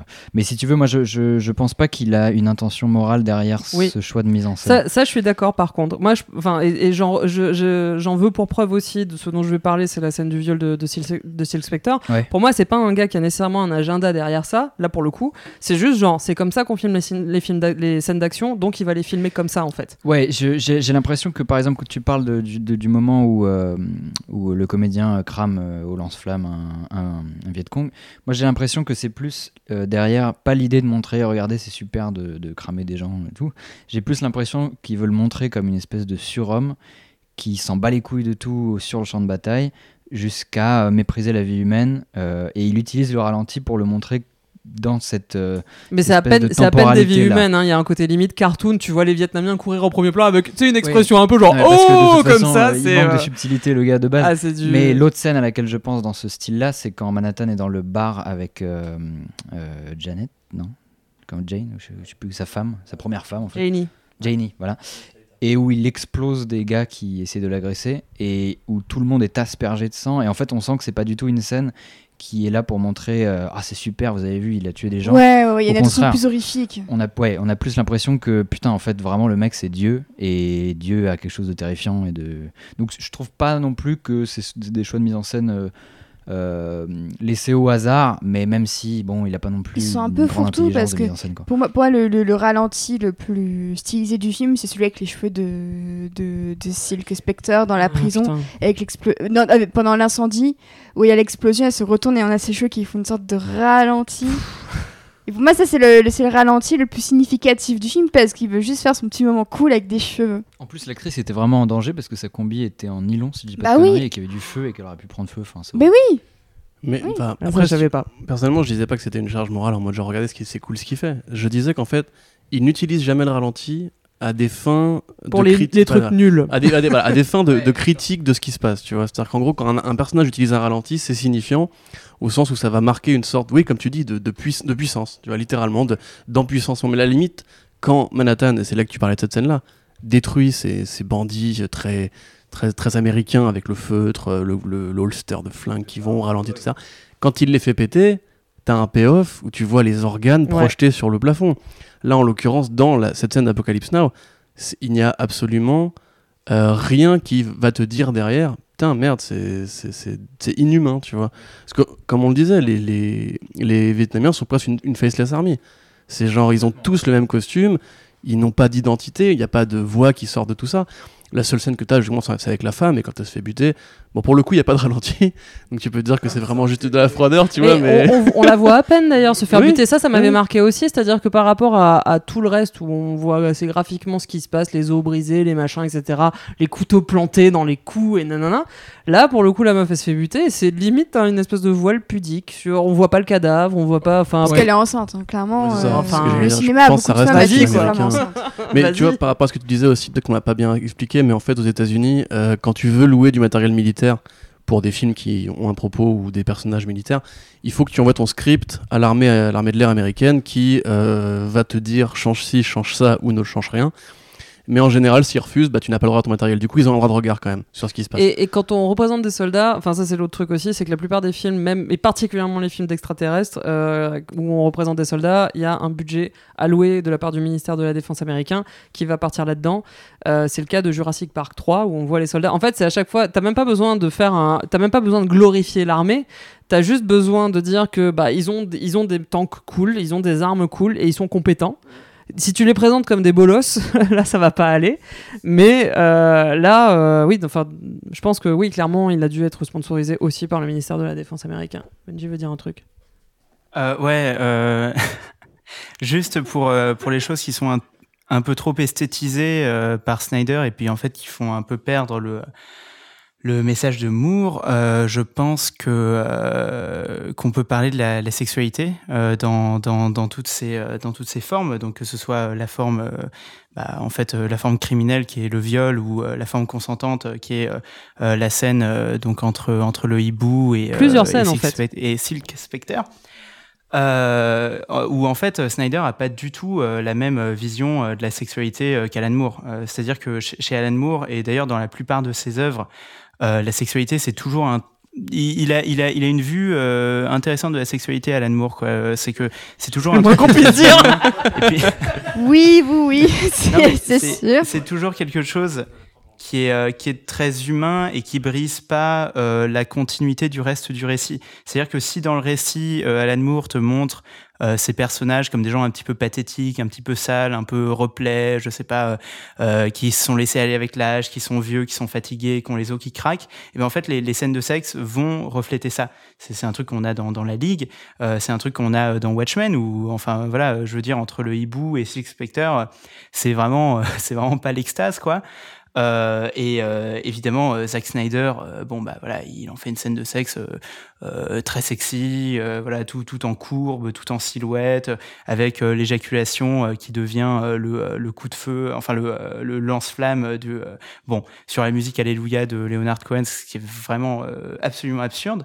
et puis évidemment là où ça devient enfin là où ça va quand même, poser un sacré problème, euh, c'est sur la scène de viol, euh, parce que euh, quand donc quand la mère de Silk, Spectre se déshabille, enfin Snyder a un regard très langoureux sur elle, quoi. Vraiment. Bah, c'est exactement de ça dont je voulais parler aussi. En fait, oui. c'est donc dans cette scène, euh, Sally, enfin la mère de Sally Jupiter va euh, se changer. Il y a d'ailleurs une amorce avec le comédien qui la regarde rentrer dans la pièce où elle va se changer. Et pendant qu'elle se change, bah, le regard de la du, comédien, j'ai envie de dire qu'il ne, qu'il ne la quitte pas, même en n'étant pas présent dans la pièce, puisque la caméra pratique ce qu'on appelle le male gaze dans les milieux féministes. Euh, le regard masculin, euh, c'est-à-dire qu'effectivement, on va, elle va, euh, on va, il va y avoir des gros plans. Elle va être en plus démembrée entre guillemets, c'est-à-dire vraiment montrée par métonymie, donc sans montrer nécessairement son visage. Donc elle va enlever sa ceinture, donc avec un mouvement là aussi de ralenti, genre mmh. comme ça. Un, un sound design assez lassif. on entend, on entend le bruit machin sensuel de sa ceinture qui s'enlève. On va la voir de face avec, donc elle enlève son, elle enlève son espèce de juste au corps pour montrer son voilà. Ah. pour montrer euh, ses boobs et euh, enfin dans un, dans un corset quand même mais longuement on va voir ses seins qui se pressent comme ça euh, face euh, face caméra euh, donc on, on reste quand même bien quelques secondes là-dessus ensuite on va faire un gros plan sur ses cuisses où elle va enlever ses bas parce qu'il faut dire en plus que son design dans le film est un petit peu plus sexy encore que dans le que dans le comics et, euh, et là intervient le comédien qui rentre dans la pièce et qui fait euh, voilà qui, qui, lui propose la bagatelle euh, le problème, effectivement, c'est que euh, dans le comics, pour le coup, euh, j'avais, j'avais comparé parce que ça m'avait choqué en rematant le film. Alan Moore et, Da- et Dave Gibbons font ça en deux cases. Enfin, je veux dire, la Silk Spectre qui se déshabille. Ces deux cases euh, où la, caméra est placée de loin, je parle de caméra pour la, BD aussi, hein, euh, ces deux, plans en pied, de loin, où c'est littéralement, enfin, c'est à peu près chaste en fait. Euh, C'est une femme qui se déshabille, mais montrée de la façon la plus neutre et respectueuse possible par rapport à effectivement cette scène dans le film qui effectivement de toute façon contredit ce qui va se passer ensuite enfin pas contredit contredit d'un point de vue là aussi plutôt féministe à savoir bah oui bah elle est sexy donc euh, c'est normal qu'il se sente titillé euh, le monsieur le comédien euh, donc il en profite. Et c'est vrai que je me suis posé la question, je me suis dit, est-ce que Snyder voilà, veut montrer que si le Spectre, euh, c'est bien fait pour sa gueule, qu'elle se fasse violer Si elle a guiche comme ça, elle elle guiche à la caméra, elle a guiche le spectateur, en plus du comédien, tu vois. Et en fait, je me suis juste dit que c'était comme pour les scènes d'action, à savoir qu'il a filmé une femme qui se déshabille comme on filme une, une femme qui se déshabille à Hollywood. C'est comme pour les scènes d'action, c'est genre quand ça tape c'est cool donc on met des ralentis et on filme ça de façon cool. Et quand une meuf se déshabille, bah tu me fais des gros plans sur ses boobs, tu fais des gros plans sur ses cuisses, enfin c'est ce que t'es censé faire quand même, on va pas remettre ça en question. Donc euh, euh, peut-être que je lui, je lui accorde même un peu trop de crédit et que je, je pense qu'il est plus, en, plus teubé encore qu'il en a l'air. Mais euh, c'est quand même, euh, selon moi, euh, bah, juste une application de, du cahier des charges hollywoodien de bah voilà, bah, des boobs, des cuisses, sans se soucier de ce qui se passe après. C'est vrai que du coup, par rapport à Moore qui bah, réfléchit à, l'impact de ces images, qui sait utiliser son langage, le langage de son médium à la perfection, c'est vrai que Zack Snyder, c'est un peu l'opposé polaire, quoi. Et il y a ce détail hyper glauque aussi qui, est, euh, qui la projette sur le- la table de billard et que t'as les balles qui partent et le sound design fait. Enfin, je trouve, qu'il y a plein de détails hyper. euh, Il y a, bah, il y a- il y a Dans ça, comics, mais je trouve assez planche, froid elle se en, en défend. fait. Je trouve la scène déjà elle est silencieuse. T'entends juste le bruit Mhm. de, de chaque chose. Je trouve que ça ajoute un aspect assez froid et clinique à, à ce qui se passe Ouais. parce que dès lors qu'ils sont ensemble dans la même pièce, euh, bah, je trouve que tu, tu, ça redonne quelque chose de très sérieux, de, de très glaçant. Et en fait, je trouve que c'est. euh, je suis assez d'accord avec Ruti sur la première partie de la scène où on la voit se déshabiller. Et ça annonce quelque chose d'un petit peu pulpy, la manière dont c'est filmé et tout ça. Et, et euh, je trouve que dès que le comédien arrive, par contre, euh, Snyder a l'air de comprendre un petit peu qu'en fait, c'est. Non, pas ça. je suis pas, je suis pas d'accord parce que quand le comédien euh, la tabasse, alors ça, il a repris des trucs, il y a des trucs assez, assez Oui. euh, Oui, bah bruts, oui. hein, du, qui sont dans le comics où il, a, il lui fout des coups de poing dans le bide, etc., tout en rigolant aussi. Par contre, t'as une scène, alors que là, on a le comics sous les yeux, tu vois, ça, ça se passe, l'action, elle est découpée, genre tac, tac, tac, enfin, c'est, on s'attarde pas. Lui, il a rajouté une putain de scène, et ça, ça me fait chier aussi, euh, où il la met contre le billard, et t'as Oui. ce moment où il passe ses mains sur sa croupe, tu vois, et euh, t'as vraiment ce côté bah, sensuel, en fait, t'as ce côté, euh, t'as ce côté scène de cul, en fait, que je trouve dégueulasse. Moi, je, je crois, je crois que c'est un des trucs qui m'a le, le plus choqué justement dans cette scène de viol parce qu'en fait, euh, moi, moi, je doute pas que Snyder soit capable de voir ça comme quelque chose euh, d'affreux. Et je pense que même en regardant le film, bah, on a tous un haut le cœur et puis on se dit quel connard le comédien. Donc, donc je, je pense que de ce point de vue-là, ça marche très bien. Mais c'est vrai qu'en fait, j'ai tiqué exactement sur le même instant. Euh, C'est-à-dire qu'en en fait, j'ai l'impression que Snyder cherche à nous montrer le moment où le comédien décide euh, de violer Sally Jupiter. Euh, c'est-à-dire que, en fait, au, départ, il a juste une réaction euh, d'énervement, c'est-à-dire qu'elle elle le griffe, donc il la tabasse. Et, euh, et, en fait, Snyder s'attarde vraiment sur ce moment où, où du coup, il la tient, il tient sa taille entre ses mains et il décide. Euh, et, et- et en fait, il commence à la caresser et, euh, et Snyder nous dit bon bah c'est ce moment Oui. où en fait il est un peu gagné par ses pulsions et ça c'est horrible. Enfin, il y a un Mais discours euh, juste- totalement apologétique du truc quoi. Oui, justement, ça, c'est ce qui le transforme en scène sensuelle, alors que dans le comics, tu vois, il y a un enchaînement de cases où il lui plante un point dans le bide, il lui fout un, il lui fout un coup dans la tronche, il lui donne un coup de pied, et, Et la case suite, immédiatement d'après, Ouais. Il se dessape parce que le viol en fait sert à euh, faire mal et à humilier et à pourrir quelqu'un. Là, c'est vraiment une interprétation de mal hollywoodien de. Alors, d'abord, il la tabasse, mais ce rien, ça n'a rien à voir avec le fait que, genre, oh, mais en fait, elle est sexy, la petite dame, donc euh, on va lui mettre un coup de pin quand même. Donc, non, mais c'est, non, mais c'est vrai. Et en fait, pour le comics, enfin, vous regardez l'en- l'enchaînement des cases dans le comics. Il n'y a pas de, y a pas de, de, de- ah bah tiens, en fait, euh, ce serait une bonne idée que je lui mette de pin. C'est dans la droite continuité. Par contre, il n'y a pas de dialogue en fait. La Non, scène y a pas de devient dialogue. silencieuse euh, dans le, dans le film.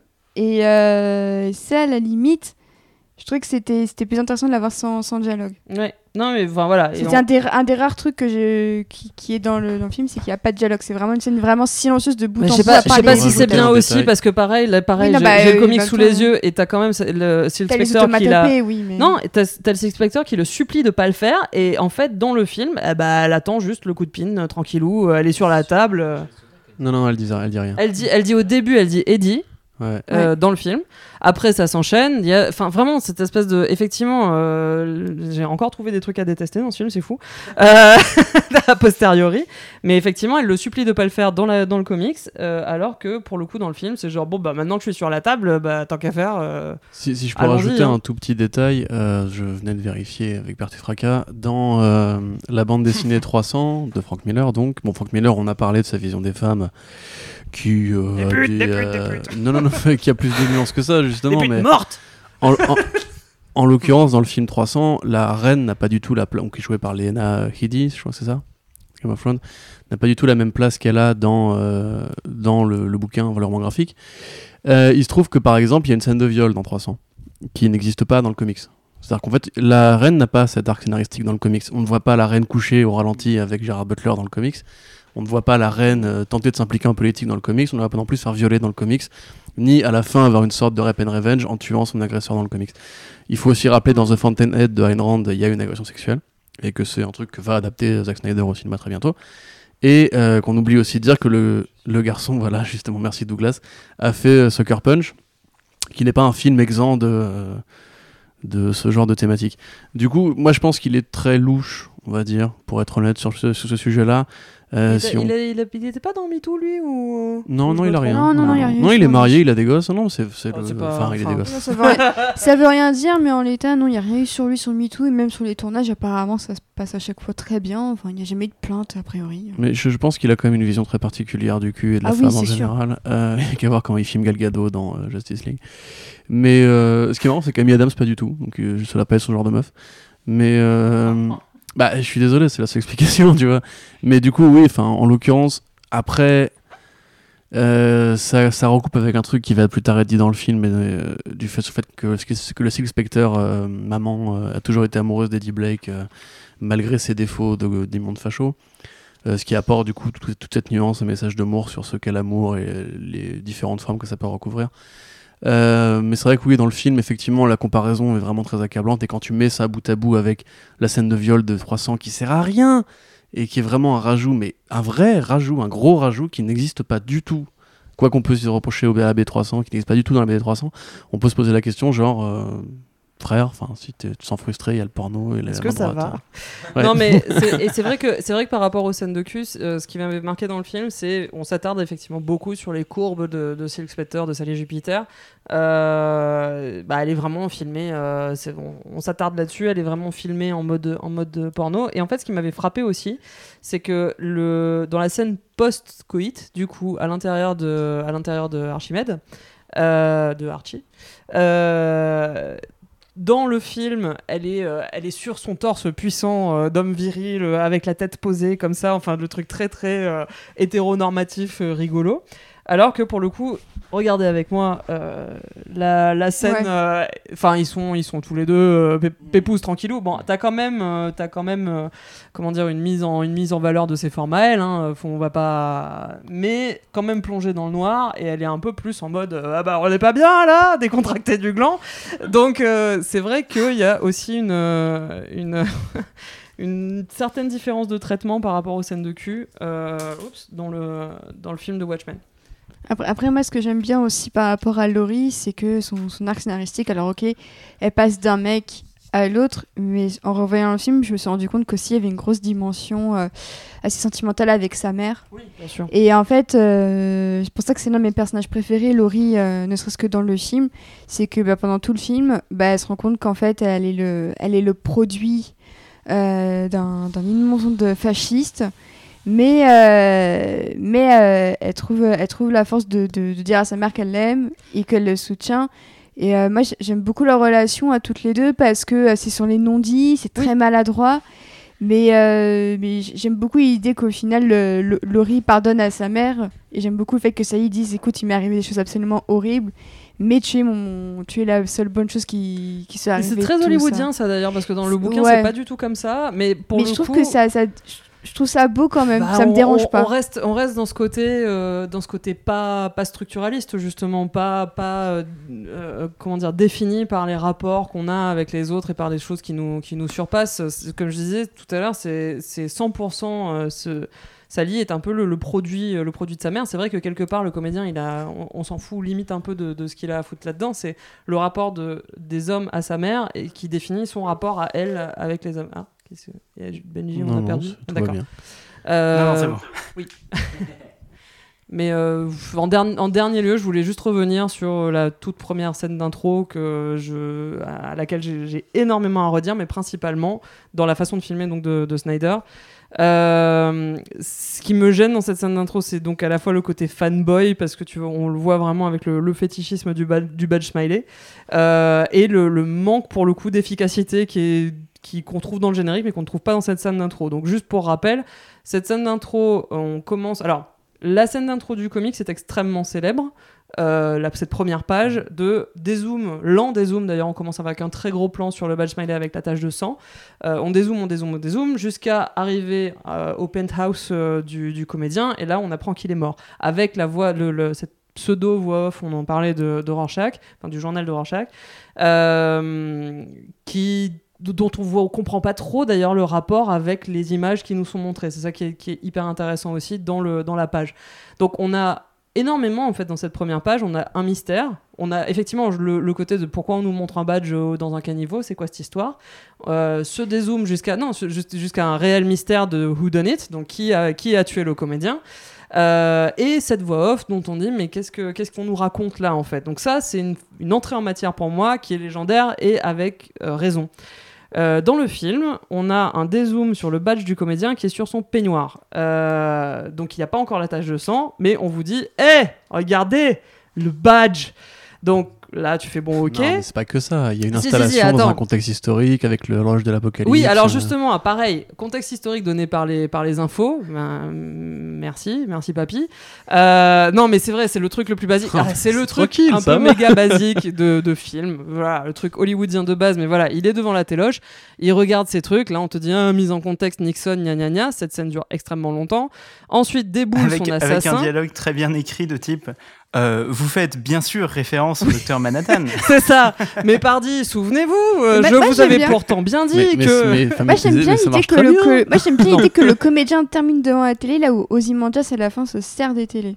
Je sais pas. Oui, Oui, oui, bah on oui, aurait plus, pu aussi ne pas, je pense. télé, Et euh. donc, euh, on aurait pu aussi ne pas. Et donc arrive Ozymandias, donc là aussi qui pète complètement le mystère de qui a tué le comédien. Bah devine quoi, c'est un gars qui a des super pouvoirs a priori. Enfin, il bouge comme un ninja et il arrive à le balancer. Donc déjà là, on est en train de niquer une grosse partie de l'intérêt du truc de qui a pu faire le coup. Parce que c'est pas ça qui intéresse Snyder, je pense. hein. Oui, mais c'est pas ça qui c'est pas le ça le fait quand même une, qui ça fait quand même une scène bien chiante pour moi parce que justement pas il y a quand même vachement moins d'enjeux et de mystères que dans cette première page de Watchmen. Ensuite, il balance le comédien à travers la fenêtre.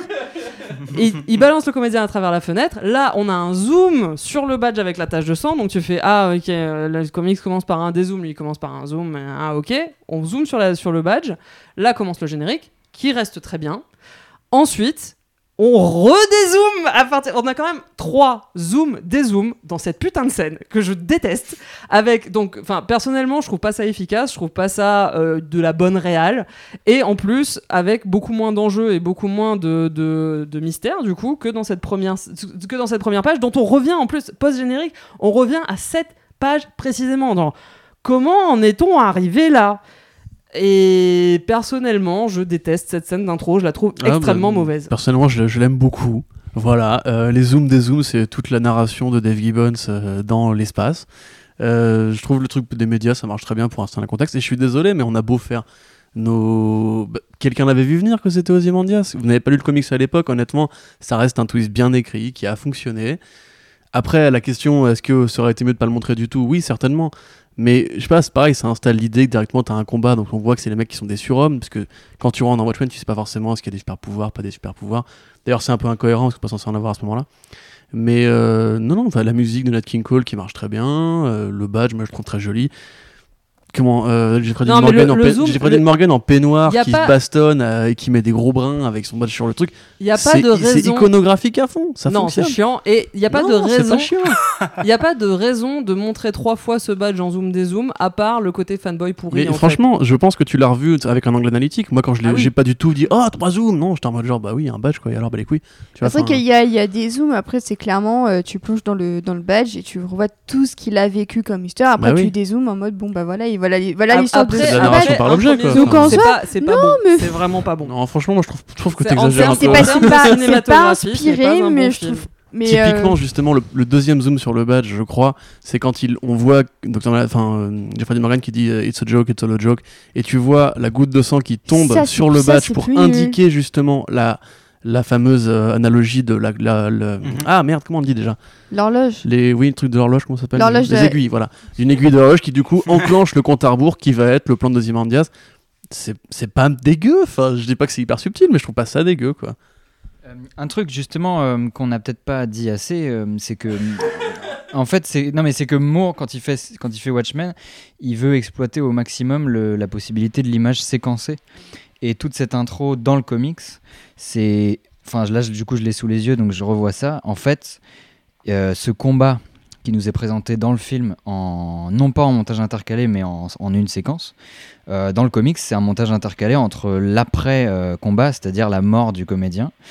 Le comédien ne se rebelle jamais contre Ozymandias, il ne, il ne met pas de coups dans le mur. bah D'ailleurs, de toute façon, c'est pas des gens qui sont censés avoir des super pouvoirs. Et, euh, et en fait, c'est la séquence et l'intercalage des images qui fait qu'on comprend les enjeux dans le comics.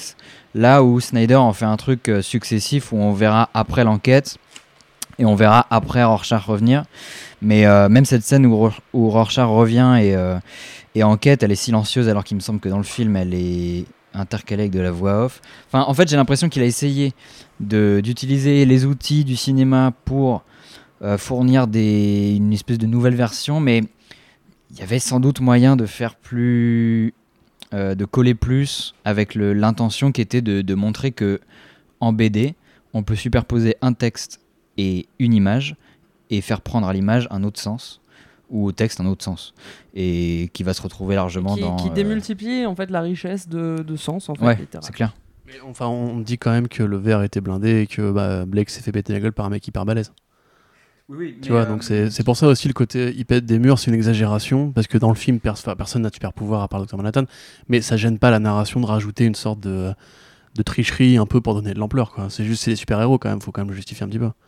Non, mais par contre, on enlève au, au pathétique aussi de l'état avec lequel on prend l'histoire. C'est-à-dire que euh, bah, euh, euh, le comédien, je connais plus son nom civil, mais euh, Edward Eddie- Blake. Edward Blake, euh, bah, dans le comics, on le trouve devant la télé, il est en train de se siffler une bière ou je sais pas quoi, et il se fait juste tabasser, ruiner la gueule et projeter à travers la fenêtre, alors que hum, on essaye dès la première scène dans le film de nous présenter le mec comme étant encore un mec qui a, de qui a la forme, qui est capable de casser un mur en briques avec ses poings Et qui se bat contre un ninja. et qui se bat contre une sorte de ninja. Donc évidemment, oui, euh, on n'est pas non plus euh, dans une, un ascétisme dans le comics de, de tout pouvoir ou de toute euh, super capacité pour les, les êtres humains, mais euh, l'intention de Moore, c'était aussi de décrire une société où les super-héros dans le monde présent euh, sont aussi réduits euh, par les structures qui les, qui les façonnent. quoi. C'est un vieux monsieur, euh, un vétéran, euh, qui en a plus grand chose à foutre de, de la guerre et de, et de l'héroïsme et qui se fait juste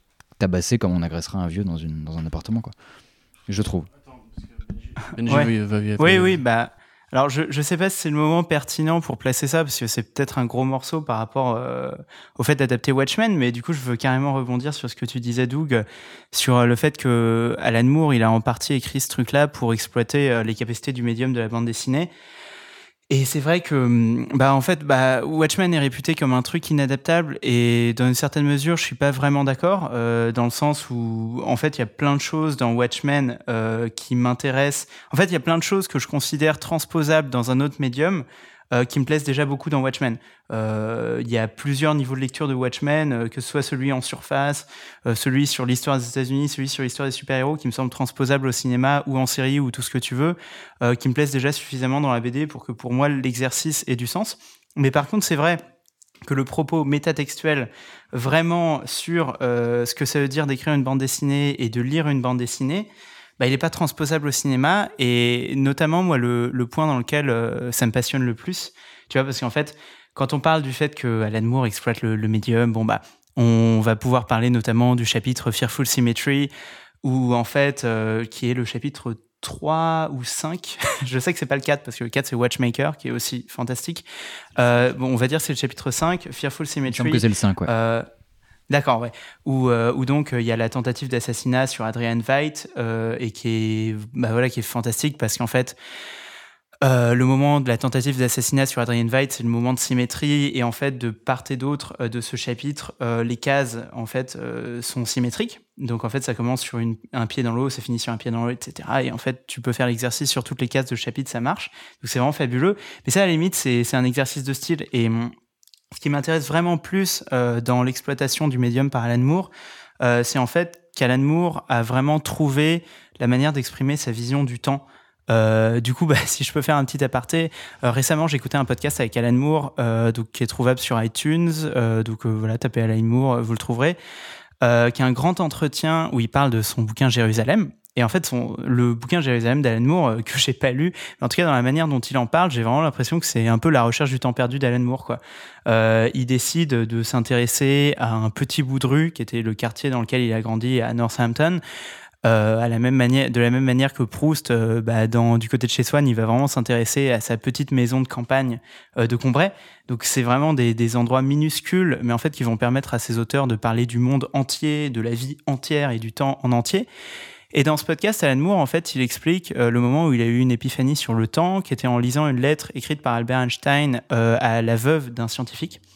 Et en fait, euh, Einstein cherche à consoler la veuve de ce scientifique en lui disant, vous savez, nous autres physiciens, nous nous sommes rendus compte de ce qu'était l'illusion de la persistance du temps.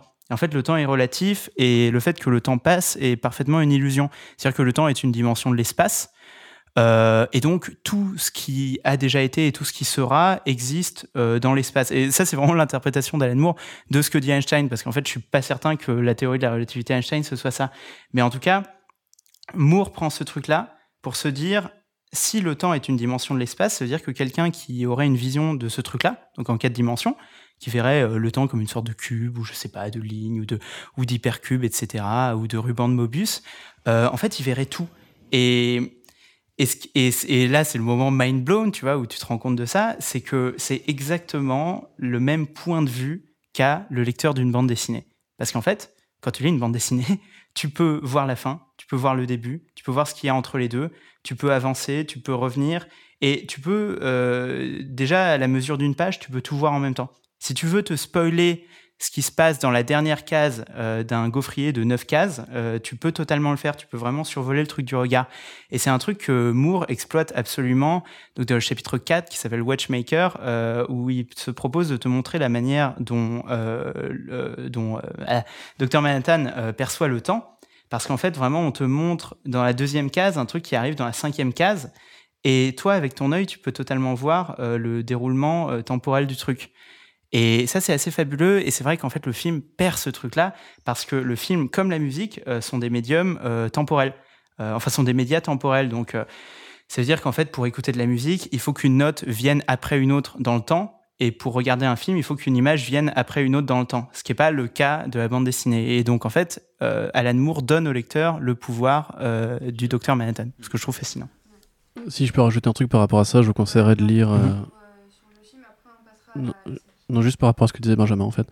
Euh, sur Multiversity Pax Americana de Grant Morrison, qui est une relecture de, de, Watchmen par Grant Morrison, publiée dans la série des Multiversity, où en fait ça revient sur ce que tu disais, puisque euh, c'est un, un, récit non temporel, en fait, un peu à la Lynch, euh, il est construit par épisode, en fait, par scène, et c'est des scènes qui ne se suivent pas dans la chronologie, et en fait on invite le lecteur à, à voyager d'avant en arrière pour reconstituer toute l'histoire. Sachant que, Du coup, c'est un remake de Ah Watchmen. oui, c'est euh, vrai. Et qui du coup est construit comme un 8, donc avec une sorte de, de boucle infinie euh, à la façon ruban de Mobius justement.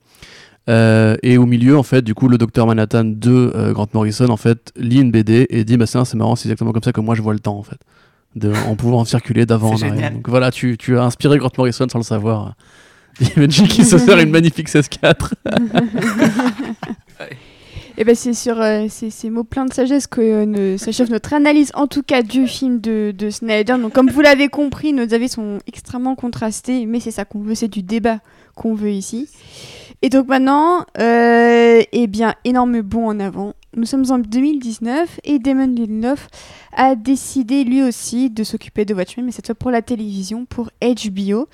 Euh, donc la série arrive en octobre. On avait déjà eu un premier teaser il y a quelques semaines et là, l'occasion de la Comic Con, il n'y a pas eu de penalty pour, euh, pour la série, mais un gros gros trailer de, de 3 minutes, de plus de 3 minutes, sur fond de la fin de mars de David Bowie pour fêter euh, les 50 ans de la conquête euh, de la Lune. Enfin de la conquête de la Lune, non, mais de, de l'exploration de, de la Lune, si on peut dire. Voilà. Ainsi qu'illustré par Life on Mars. voilà. Non mais c'est marrant, mais le, ce, choix spa- le- ce, ce choix de chanson un peu spatiale le jour des 50 ans du premier pas sur la Lune, ça m'a un petit peu... euh, Je trouvais, ça, je trouvais ça mignon et rigolo comme coïncidence. Euh, donc euh, voilà, Damon Lindelof euh, qui, euh, qui sort du, du succès très confidentiel de The Leftovers qui aura duré trois saisons sur HBO de 2014 jusqu'à 2017. Euh, Leftovers, non? Oui, Leftovers, qu'est-ce oui, que j'ai dit? Oui. Ah, j'ai eu j'ai cru que j'avais dit Lost Ah, alors euh, Désolé, c'est moi qui me Non, non, non, je, pensais avoir dit l'autre, mais en fait, non, c'est donc euh, Leftovers. Euh, donc, Damon Lindelof qui, qui, ad- qui adapte plus ou moins, on sait pas trop où est-ce qu'il se place sur la lignée de la- de l'adaptation. Euh, donc, vous, euh, concrètement, c'est quoi vos attentes par rapport à la série Douglas Euh, bah en fait, euh, je sais pas vraiment là où me positionner, sachant qu'on n'a pas non plus masse d'infos, mais c'est surtout que la, question de la suite de Watchmen, elle a été, c'est une espèce d'arlé- d'arlésienne qui doit dater de, des années 80. Moi, j'étais évidemment pas né à l'époque, mais avec le succès euh, à la fois critique et public du comics, ça a dû forcément se poser sous plein de formes, et ça s'est déjà euh, matérialisé par euh, le comics formidable Before Watchmen, où on a fait, on a fait un préquel. On te sent histoires. sarcastique. Ouais, putain. Non, qui n'est pas une suite, mais quand je dis une suite, je, je parle au sens large, une espèce d'après Watchmen pour imaginer le- l'extension de, ce- de cet univers-là. Euh, Il y, a eu ce- il y a eu ce comics euh, qui revenait sur les origines, il y a eu un jeu vidéo qui adaptait le film, il y a eu. euh, euh, il y a eu maintenant Doomsday Clock euh, qui était cet arc euh, dont Corentin vous parlera mieux que moi, mais qui, qui est, fait une espèce de, raccord avec l'univers de DC Comics. Formidable. Et maintenant, il va faire ça avec Promethea aussi, donc ça va être super. Et Tom Strong, c'est vrai, c'est déjà fait. Mon Dieu. Bon, bref. Bref, la, la, question maintenant qui se pose là avec cette série Watchmen, c'est que c'est Damon Lindelof qui est plutôt un fan euh, qui a compris des choses et qui a digéré des choses de l'œuvre d'Alan Moore.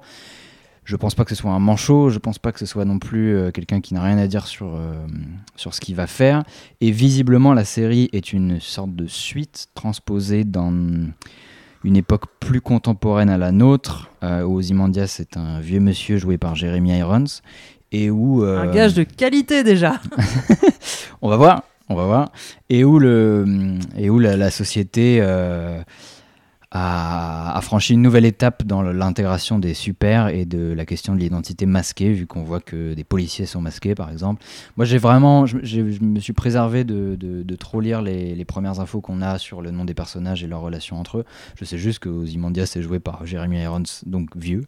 Mais, euh, mais voilà, donc je peux pas vraiment parler sur, euh, sur ce que je, je- Alors. je prévois de la série, mais en tout cas j'en attends euh, quelque chose au moins de singulier et de personnel, ça ferait au moins plaisir, parce que je pense que s'il y a un truc à retenir d'Alan Moore, c'est euh, il pousse à créer des choses spontanées, et c'est pour ça qu'il aime pas non plus les adaptations de sa propre œuvre. Juste avant qu'on continue, est-ce que tu sais qui joue Jean Smart? Qui, que, que- Quel personnage est joué par Jean Smart ou pas? Parce que c'est assez important, mine de rien. C'est qui Jean Smart? Euh, Ouais. Ce sera Laurie. Ah, d'accord. Voilà. Laurie Blake, d'ailleurs, qui elle, reprend le nom de son père. Donc. euh, C'est qui Jean Smart? C'est une meuf? C'est- Jean Smart, oui, Ah. c'est une meuf. C'est euh, la. C'est la. C'est la. C'est euh, la, la dame avec les, les cheveux courts et la petite euh, frange que tu vois avec son flingue. Et qui a d'ailleurs un plan assez intéressant dans le trailer où euh, elle sort d'une sorte de tourelle aux couleurs du docteur Manhattan. Ginny Spark qu'on Ah, a vu d'accord. également dans euh, Legion, également, euh, pour rester un peu dans le domaine super-héroïque. C'est une très bonne actrice. Elle a joué dans Fargo aussi, je crois. Donc, euh, Ok. euh, très bonne, très bonne actrice. Je mettrai peut-être une petite, petite photo d'elle, mais c'est vrai qu'en voyant son look, je m'étais dit, bah tiens, franchement, ce serait une, ce serait une super Laurie un peu plus vieille. Et quand ils ont confirmé son identité, j'étais en mode, bon, bah c'est cool. Utile. Mais c'est vrai qu'après, on sait pas grand chose. Même euh, le personnage de Don Johnson, Oui. euh, d'ailleurs, que je suis très contente de revoir euh, à la télévision. Don Johnson, on ne sait pas qui il va jouer. Regina King, c'est pareil, c'est encore un peu, un peu flou. Euh, c'est vrai que pour le moment, on on a quelques notes du, du casting. Il m'en manque un, je crois. C'est Tim Blake Nelson, non C'est pas. Ouais. Tim Blake Nelson aussi qui joue dans la série, mais pareil, on ne sait pas qui il joue. Donc euh, c'est vrai qu'il y a encore un gros, gros mystère sur les personnages. T'as t'as des pistes peut-être, Corentin? Looking Glass. Looking Glass. Looking Glass, c'est le personnage qui ressemble à Rorschach avec le masque euh, qui, qui reflète vraiment le masque miroir. Effectivement. Qui ressemble à, à l'antagoniste de Vidoc. Ah Le film de- Alors ça c'est de la référence. Ça, Ça, c'est- franchement c'est de Ça la fait deux podcasts où on Je, je me suis dit, attends, ça me fait penser à un truc, et oh putain, oui, c'est ça. C'est le, le lien de, ce- de ces podcasts, Et il me semble les extraterrestres de euh, AI euh, de Steven Spielberg, non? Exact, et de Abyss un peu. Oui, oui, oui. Bref, on a, on a que Voilà. des bonnes références. Euh, moi, ce que j'attends, je j'attends pas la série de toute façon. euh, sincèrement, je suis pas. Je, je- je la regarderai peut-être si politiquement elle est intéressante, parce que. pff, Bah, je vois venir, euh, je vois venir la ratatouille hollywoodienne euh, à base de, de politique libérale, euh, enfin disneyienne, de bah on va mettre une actrice noire, on va mettre un acteur roux, on va mettre un machin. Je trouve ça bien dans l'absolu. Euh, si ça s'accompagne pas d'un minimum de, de comment dire de conscience politique, ça ne m'intéresse pas des masses. Je m'en fous en fait de la représentation pour la représentation. Alors pour le coup, Damon Lindelof avait déjà collaboré avec Regina King sur Leftovers. Donc je pense que c'est vraiment aussi un choix de... euh, je crois que Regina King racontait qu'en fait euh, Lindelof lui avait envoyé le script en disant je ne vois que toi pour le rôle. Donc je, je pense Ah non, mais je- je doute pas- ça. Ouais. Je doute pas que ce soit une excellente actrice. Ah oui, je doute mais c'est juste pour enfin, préciser un petit peu. euh, c'est juste ouais. que vu le trailer de clairement il y a une espèce de secte d'incel euh, Rorschach. Alors Rorschach oui, c'est un ouais. incel, hein, ça c'est clair et Ah certain. oui, c'est sûr. Oui. Ah c'est sûr et certain. ah ouais ouais, clairement. Euh, donc ça, pour le coup, bon ben voilà, c'est à peu près raccord. Le fait que ça se, ça se devienne une espèce de secte, pourquoi pas Parce que on, en a vu hein, aussi pareil dans notre âge moderne des espèces de, bah, de pseudo-sectes de, de mascus, pourquoi pas Euh, Des policiers en masque, euh, pourquoi pas Sachant aussi que c'était, ben, c'est le point de départ de Watchmen, c'est c'est le c'est Hollis, euh, le, le, premier Night Owl qui effectivement fait bah on était flics et puis du coup comme il y avait des mecs qui se déguisaient, bah nous aussi on se déguisait et puis voilà. Euh, pourquoi pas Je sais pas trop comment le prendre. Je sais pas si ce serait vraiment a thing, mais euh, je suis prête à, je suis prête à, à accepter. Euh, donc voilà. Donc dans un contexte effectivement, si on part du principe de genre incel mascu, probablement white power et tout, le- et tout le tintouin, donc qui est quelque part dans la droite ligne de Rorschach, pourquoi pas Euh, D'y opposer une héroïne noire, ça peut être intéressant. Après, vraiment, vraiment, vraiment, moi, je vais les attendre au tournant sur euh, comment ils vont l'exploiter et est-ce que, euh, est-ce que ce sera aussi intéressant que ça comme message, en fait? Parce que, bah, moi, je le vois avec, enfin, je, l'ai- compris avec Snyder, c'est que Watchmen sans message, euh, enfin, ouais, je suis pas, je suis pas plus à fond que ça. Et c'est, ouais, autant, voilà, V pour Vendetta, bonnes intentions, Watchmen, peut-être un peu plus mauvaises intentions. Là, cette série, je sais pas trop quoi en penser. Moi, je suis pas spécialement fan de, de Lindelof. Euh, je trouve qu'il y a vraiment du- des, des ratés et des, dans, dans sa filmo. Euh, donc, je sais pas. Je sais pas. Donc, euh, Benji, t'as as un avis sur les premières images, tes attentes? Euh, oui, bah, c'est vrai que en fait, en tant que concept à la base, je l'attendais pas du tout euh, cette série. Vraiment, quand, quand, quand je voyais les news euh, passer sur, euh, par exemple, le Comics Blog, site de référence sur l'actualité comics en France, Merci frère. euh, j'étais pas chaud du tout. euh, vraiment, euh, moi, on parlait d'une série Watchmen, je me disais, enfin non, j'en peux plus. Je préfère vraiment euh, relire le comics. Euh, par contre, ouais, les, les bandes annonces en fait m'ont euh, bien, bien, bien intrigué. Je suis content que ça se barre dans une position totalement différente. En fait, j'ai l'impression qu'il Enfin, qu'on est vraiment quasiment pas sur de l'adaptation, quoi. Euh, oui, que, comme disait Doug, en fait, euh, ça se place probablement à la suite. Euh, c'est plutôt une, sorte de, continuation des thèmes. Euh, j'ai du mal à saisir ce que ça va raconter à partir des bandes annonces, mais je pense que c'est très volontaire. En fait, je pense que les bandes annonces, euh, voilà, cherchent à rendre le tout assez confus. Pareil, moi à la base, quand j'ai vu des légions de Rorschach, je trouvais que c'était vraiment à contresens parce que le, le personnage, oui, il me semble très Welbeckien, incel, une sorte de, de, mec un peu pathétique qui va pas inspirer grand monde. Pour moi, c'est pas euh, c'est pas V euh, de V pour Vendetta. Mais en y repensant, je me dis que bah oui, je sais pas, peut-être qu'ils ont retrouvé son son calepin, qu'ils l'ont publié dans un journal de droite et que c'est devenu un petit peu euh, le héros idéal pour plein de mascus et d'incel. Donc pourquoi pas et, et, finalement, en fait, c'est pendant surtout ce qu'elle me dit, c'est que j'ai l'impression que le truc est entre de très bonnes mains. Euh, les bandes annonces, enfin, je trouve qu'il y a des plans qui sont vraiment magnifiques. Euh, il y a vraiment, euh, il y a de l'ambiance, il y a, un montage rien que dans les bandes annonces euh, qui est, qui est super frénétique. Et, en fait, le truc est émouvant, quoi. Le truc te porte tout de suite. L'iPhone Mars, même si c'est un choix peut-être un peu on the nose, parce que le, la musique se déclenche à peu près au moment où il y a Dr Manhattan sur Mars. Euh, bah, c'est aussi une manière de me prendre assez facilement par les sentiments, quoi, parce que c'est une des plus belles chansons de tous les temps. Euh, donc oui, en fait, ces bandes annonces me motivent et c'est vrai qu'en fait, j'ai très envie de, de, voir ce que ça donnera. Voilà. Et Quentin Oui, bah moi j'ai donné déjà mon avis dans le podcast Comics Blog de la San Diego Comic Con, un peu fatigué. Euh, du coup, je ne vais pas rajouter grand chose à ce qui a été dit. Euh, sinon que au départ la série devait juste être un remake de Watchmen, euh, le film par Zack Snyder sur HBO, en série télé en 12 épisodes. Euh. et en fait ils se sont dit que bah, le film en lui-même se suffisait largement avec son, son Ultimate Cut.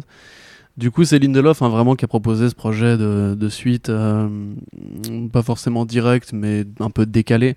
Moi, j'en attends en fait une réflexion sur, euh, sur ce qu'est Watchmen en tant qu'œuvre, euh, plus que la suite, parce que je m'en fous de la suite de Watchmen, ça m'intéresse pas de savoir ce qu'ils sont devenus après. C'est plus en fait comment justement un produit culturel comme ça contestataire et aussi profond et aussi dense a pu servir à faire vendre des jeux vidéo et des pins et et du popcorn à Hollywood quoi. J'aimerais trop qu'ils fassent un, un, truc comme dans Papy fait de la résistance où ils invitent tous les persos et ils font oui c'est une honte on a été représentés de la mauvaise façon. Tout serait marrant. Ouais. une ils invitent le casting original. Ronde. Ouais. Chiche que ça existe. Mais euh, du coup ouais j'en attends euh, beaucoup de choses parce que j'ai bien aimé la première saison de The Leftovers. Euh, qui, comme tu disais tout à l'heure, en fait, où tu disais Watchmen, c'est un test de Rorschach et le lecteur va un peu mettre ce qu'il veut voir dedans. Euh, pour moi, c'est pareil pour la. Parce que j'ai pas vu tous les The Leftovers, mais la saison 1 de The Leftovers me fait vraiment fait le même effet en fait. C'est genre, est-ce que tu veux chercher le sens? Est-ce que tu veux pas juste te poser la question, c'est comment après l'apocalypse? Est-ce que vraiment tu vas t'intéresser à tel personnage en comprenant qu'il a des failles? Comment toi t'aurais réagi? Enfin, tu vois, il y a plein de. Tu sors avec plus de questions que de réponses en fait, et c'est ce que j'espère de la série Watchmen. Je veux pas de réponse, tu vois. Je veux pas savoir si machin est en vie, si machin est bidule, etc. Et une analyse politique sur le présent, parce que je pense que c'est vachement intéressant quand t'as une œuvre chronique comme ça de voir en fait ce qui a déconné euh, pour qu'on en arrive là à notre moment, notre moment de l'histoire. Du coup, j'en attends beaucoup de choses. Euh, J'aime beaucoup Tim Lake, Tim Lake, Nelson, une des muses des Cohen euh, qui jouera Looking Glass. Effectivement, Don Johnson qui sera là aussi. Et Yaya Abdul Matin 2, n'oublions pas. Cadillac de The Get Down et, et, Black Manta de Aquaman. Donc oui, carrément, carrément. Enfin bref, le casting est top. Comme tu disais, ouais, Benji, ça, ça a l'air très bien produit. Tu parlais de musique. Euh, on l'a pas encore entendu dans les bandes annonces, mais c'est Trent Reznor et Atticus Ross, donc euh, Nine Inch Nails ah oui, et son oui, meilleur oui. pote, qui vont faire euh, la bande son. Très bon choix. C'est ceux qui se sont eux qui se sont candidatés directement, qui ont envoyé leur petit CV à HBO en mode hey, on veut faire ça voilà. et ils ont eu le job. Et donc du coup même si la série est pas ouf, je suis, enfin je, je, reste assez persuadé que Trent Reznor est un fan d'Alan Moore forcément. C'est un peu ils sont liés par des, des espèces de courants philosophiques euh, de, de, convergence. Mais du coup voilà, si, même si la série est pourrie, j'aurai ma bande son de 12 tracks avec euh, Trent Reznor, Atticus Ross sur Watchmen, donc ça ça va tuer et puis c'est tout. Et euh, est-ce que du coup, il y a des, des, des choses dans la, dans la, série que vous n'avez pas forcément envie de, de, voir, mais que justement vous préférez peut-être laisser, comme le disait Benji, à l'image de, de, mystère? Bah, Moi, le fait est que euh, l'idée de revoir revenir Dr. Manhattan, je trouve que c'est un terrain très casse-gueule. Parce que typiquement, ouais, on, Douglas parlait de Doomsday Clock, qui est un événement actuellement publié par DC Comics et écrit par Geoff Jones, un très bon auteur au demeurant, mais qui n'a pas le quart de la culture ou l'intellect d'Alan Moore pour des œuvres aussi compliquées et qui du coup en a fait une sorte d'alpha vilain, euh, à la fois bienveillant mais à la fois très creux dans ce qu'il a raconté. En fait, c'est juste une sorte de quête pour la survivance. Du coup, voilà, moi je, pose des questions. Comment écrire Dr Manhattan quand tu n'es pas Alan Moore? Parce que Alan Moore a, avec Marvelman et avec euh, Dr Manhattan, compris comment penser un dieu en fait. Et comment penser un dieu qui a la conscience du temps, etc. Donc euh, voilà, j'ai très peur de ça. Et ce que j'aimerais pas voir, en fait, bah, j'aimerais pas justement qu'on voit trop Laurie. J'aimerais pas qu'on voit trop euh, les quelques personnages qui ont survécu. Je veux pas savoir si le hibou est devenu, je sais pas moi, euh, garagiste ou quoi. J'en ai rien à foutre. Moi, ce que, je- ce que j'aimerais voir, en fait, c'est vraiment juste une réflexion sur l'héritage de Watchmen et la politique de Watchmen dans le monde moderne. Mais après, savoir si vraiment les gens vont gober le coup de la conspiration des pieuvres et compagnie, non, ça, ça ne m'intéresse pas. Voilà. Ouais, c'est intéressant que tu parles de pieuvre parce que justement, euh, à l'inverse du film qui a fait l'impasse dessus, la série a l'air de parler de pieuvres. Alors, on, on les voit notamment sur le pare-brise de Regina King, on voit une pluie de, de pieuvres qui lui tombe dessus. Un peu façon Magnolia, on dirait d'ailleurs de Paul Thomas Anderson. Le plan m'a fait beaucoup penser à ça d'ailleurs. C'est assez rigolo. Magnolia qui est un très très, un très très bon film qui se termine par une pluie de grenouilles. Oui. Et le gâteau d'anniversaire de Ozymandias, qui est la pieuvre de Dave Gibbons. également. Et on a aussi un plan avec euh, une personne masquée et derrière on voit un dessin de pieuvre. Mais littéralement repris d'Alan Moore. Vraiment, euh, en voyant laquelle j'avais l'impression de, de- de voir la planche transposée sur une petite toile. Donc, euh... Je suis, je suis légèrement plus intéressé par la série que je ne l'étais au début de ce podcast. ouais, ouais, non, mais, euh, je- Mais légèrement plus. mais, mais hein, c'est pour ça pas- la présence des pieuvres m'a beaucoup fait plaisir parce que parce que parce que parce que c'est vrai que c'est un élément quand même crucial. Effectivement, euh, son œil et tout ça, on le voit sur le plan. Donc je mettrai peut-être quelques quelques screens. Mais c'est vrai qu'en voyant, les pieuvres, je me suis dit ah mais du coup est-ce que ça va être une suite du film ou est-ce que ça va être une suite de la BD C'est ça qui est intéressant. Et du coup, je pense que ça, ça va perdre beaucoup de gens.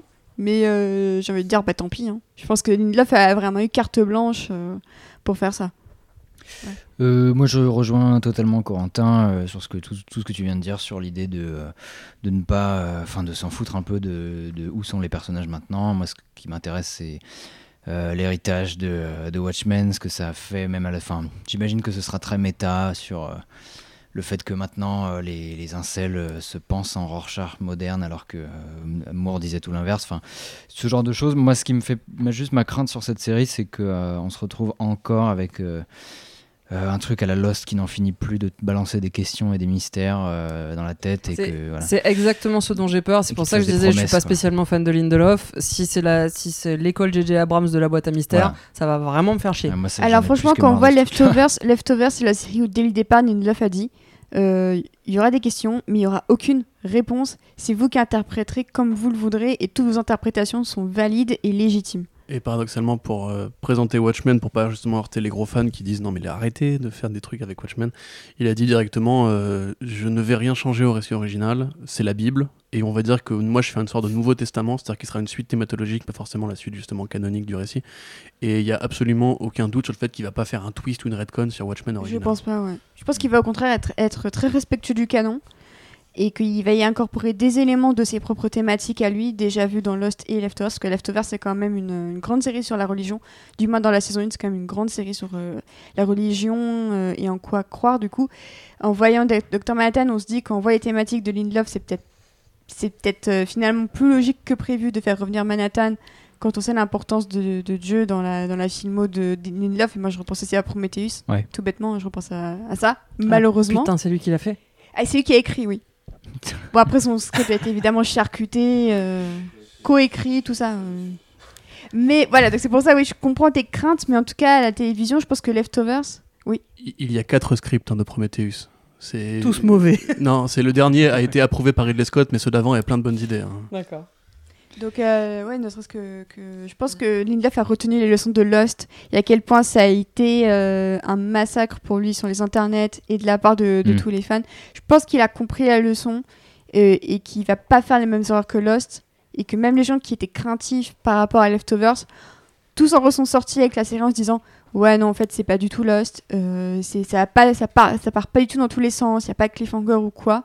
Ouais. Et je pense que Watchmen sera plus dans la lignée de Leftovers que dans la lignée du film Watchmen ou de Lost avec euh, plein de questions. Bah pareil, je suis, un- je suis légèrement plus intéressé euh, maintenant, mais je me disais aussi, en fait, j'avais grinché quand le, quand le film de Watchmen était sorti en disant c'est chiant parce que Watchmen, quand la BD, quand elle était sortie, elle était extrêmement contemporaine de son époque. Elle parlait Ouais. très précisément des années Reagan. Elle parlait, euh, enfin non, des années Reagan après. Oui, non, bah des années Reagan en fait aussi, euh, de Nixon et Reagan, euh, qui, qui se présente comme président à la fin de la BD d'ailleurs.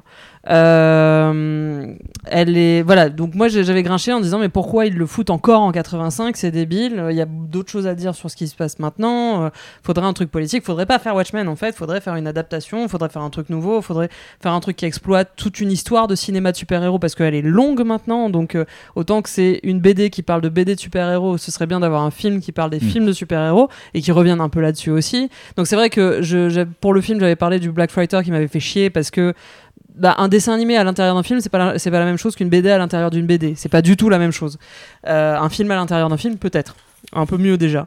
Euh, donc là, en l'occurrence, bah, ce que vous avez l'air de dire, ça a l'air de répondre un peu à ce, que, à ce à quoi j'avais grinché à l'époque, à savoir, bah, c'est bien en fait si on fait un truc un peu plus moderne, qui corresponde à des problématiques modernes, qui reprennent le mode de Watchmen, mais qui au final euh, bah, parle de politique actuelle. Mais encore une fois, moi c'est ce que je dis, c'est vraiment au niveau politique que je les attendrai, et, euh, et si jamais ils loupent leur coup, euh, bah, ils auront, enfin voilà, ils auront, il y aura un énorme truc à, côté duquel il sera. Je pense que ce sera la dernière fois qu'on verra Watchmen adapté avant une éternité si jamais ce projet fonctionne pas, ça c'est sûr. Je voulais juste rajouter, euh, parce que tu as raison carrément sur le fait que tu dises qu'il faut créer de nouvelles histoires à partir de Watchmen et de son héritage plutôt que de vouloir toujours y revenir. Et c'est l'erreur que, le- que continue de faire DC Comics parce que tu parlais de Before Watchmen. Il y a des bonnes choses hein, dedans. Tu as Straczynski qui a fait un, bouquin sur Manhattan qui justement revient sur la compréhension quantique du temps et très intéressant. Mais là actuellement, ils font donc cet arc-là, Doomsday Clock, qui prouve qu'en fait, il ne faut pas faire une suite à Watchmen, il faut faire des nouvelles histoires. Et du coup, si ça vous intéresse, donc je vous recommande encore une fois bah, Multiversity Pax Americana, ainsi que The 12, encore une fois, de Straczynski, et Black Summer, qui est publié en français par iComics, qui montre en fait qu'il y a eu plein de dérivés, et euh, Marshall Law aussi de chez Urban, il y a eu plein de dérivés en fait de la mentalité Watchmen qui ont donné plein d'œuvres passionnantes qui mériteraient aussi d'être adaptées, qui mériteraient aussi d'avoir des dérivés culturels plus intéressants que juste des ressorties en BD, ce qui serait bien évidemment, mais... Et euh, en un sens, moi, tu vois, parce que du coup, je me rends compte que je mets une grosse pression sur, sur les épaules de la série en t'en parlant comme un truc mortel, alors que ça sera tout, tout pourri, hein, on n'en sait rien, tu vois. Et du coup, juste voilà, si ça ne vous plaît pas, euh, écoutez juste la bande son de Très Très Atticus Ross. Mais effectivement, si à la limite vous, trouvez, vous sentez que vous vous faites un peu arnaquer dès le début, moi je conseillerais directement de lâcher le bateau plutôt que d'essayer d'insister parce qu'il y a vraiment une possibilité que ce soit une pente savonneuse qui est énorme. Ok, vous avez des choses à rajouter ouais, sur Bah, on n'a pas l'adaptation demandé Ben- à Benji. euh, Ouais, Benji, j'allais demander à ce pauvre Benji. euh, non, non, j'avais pas grand chose, j'avais pas grand chose à dire parce que c'est vrai que euh, euh, l'ami de Lindelof, je le connais pas très bien. J'ai jamais tenté Lost, j'ai pas regardé The, Leftovers. Euh, à la limite, le seul truc que je connais de lui, c'est Prometheus. Euh, et puis, enfin, pourquoi pas hein, Je veux dire, moi, j'ai pas autant de haine pour Prometheus qu'ont beaucoup de gens. Euh, non, bah globalement, j'ai l'impression que le truc, enfin, le truc a l'air d'être entre de bonnes mains. Moi, j'aime beaucoup la musique de Trent Reznor et Atticus Ross. Euh, c'est vrai que j'ai entendu des choses euh, vraiment euh, fabuleuses sur, sur The Leftovers de la part de plein de gens que j'aime beaucoup. Donc, donc oui, en fait, en fait moi je les, attends. j'attends surtout qu'ils me surprennent. En fait, j'attends qu'ils disent des choses intéressantes sur Watchmen, et je trouve que c'est un petit peu la meilleure chose qu'on puisse faire avec cette œuvre-là, parce que c'est une œuvre qui est très riche, et puis on peut partir sur des réflexions dans tout un tas de côtés, que ce soit des réflexions euh, politiques ou des réflexions un peu plus ésotériques. Parce que moi, en vrai, euh, le docteur Manhattan, euh, moi, ça me plaît bien, et puis euh, j'ai- j'aimerais bien voir ce que Lindelof il a à en dire du docteur Manhattan. Euh, C'est un personnage qui me passionne, et je pense qu'on n'a pas fini d'en parler. Donc oui, en gros, c'est ça, euh, de, rendre, euh, rendre son intelligence à Watchmen. C'est un peu ça que j'en attends, quoi. Euh, oui, je peux ajouter quelque chose Bien Ouais. sûr, oui, oui. Non, c'est que euh, je, je- je me faisais la réflexion que, euh, que un des aspects quand même de l'œuvre de Moore aussi, et qui rejoint un peu le, le thème du podcast, c'est que c'est aussi un mec qui, qui prend des personnages qui, qui, est- qui sont existants et qui les transforme, qui en fait quelque chose, et, et qui ne traite pas pour autant l'œuvre originale comme une Bible intouchable et qui n'hésite pas à être iconoclaste quand il le peut. Euh, dans La Ligue, dans Lost Girls, enfin, il fait quand même. Lost Girls, il fait des, des choses pas très catholiques avec les personnages quand même. Et, euh, et je pense que ce serait une erreur euh, de traiter, de, d'être- de trop traiter. euh, Trop catholique en fait euh, catholique. par rapport à l'Église. Oui, non mais oui. oui, oui, non mais. bon. Vous avez très bien compris. Non, ce que je veux dire, c'est que je pense que ce serait peut-être une erreur aussi de trop traiter Watchmen avec du respect, dans le sens où, euh, où c'est pas faire une faveur à Moore que de considérer ses fans comme des, espèces d'enfants à qui on peut surtout pas retirer le doudou et que c'est la dernière chose qu'il veut, je pense aussi. Ouais, et surtout, euh, juste petit bémo- bémol aussi par rapport à ce que j'ai vu dans les bandes annonces, j'ai un peu peur quand même qu'il tombe dans les travers du film. J'ai quand même repéré euh, euh, le Hangman là, dé- débarquer au ralenti pendant un casse de, un de, de supérette. J'ai pas trop envie de voir ça.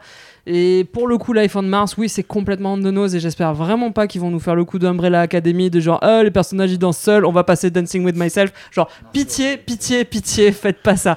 À la limite, pour la bande-annonce, je peux le pardonner. S'ils font ça tout le long de la série, ça va me rendre ouf. Je, je pense que la scène avec Who Did Justice, c'est un film en fait. C'est un film qui a lieu dans l'univers de Watchmen, parce qu'on on te montre que les, les héros sont vachement. Bon, bah là, ça va alors. Enfin, je pense, je sais pas, hein, je sais pas. J'en sais rien, mais. Bah, euh, c'est- c'est sincèrement, l'impression que font des j'avais ralentis, aussi, ça me hein. gaverait. C'est l'impression que j'avais aussi que justement les ralentis, euh, c'était un peu une sorte de clin d'œil à Snyder qui c'est partout dans D'accord. Bah, assez si c'est ça, si c'est ça, sincèrement, une ça va. Moi, j'aimerais bien, j'aimerais bien qu'ils me fassent des scènes d'action à la, à la Kitano, en fait, genre le truc le plus sec et le plus Mm. froid et le plus, genre abrupte possible. Genre, donnez-moi des scènes d'action que j'ai pas envie de voir. Je trouve dans la série Watchmen, Zack Snyder a fait un film Minutemen en fait, et, euh, et c'était pas terrible.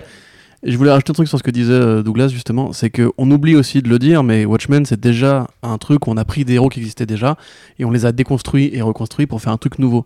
Donc en fait le message de Watchmen c'est plutôt que de faire du moins les héros Charlton, il a créé de nouveaux personnages.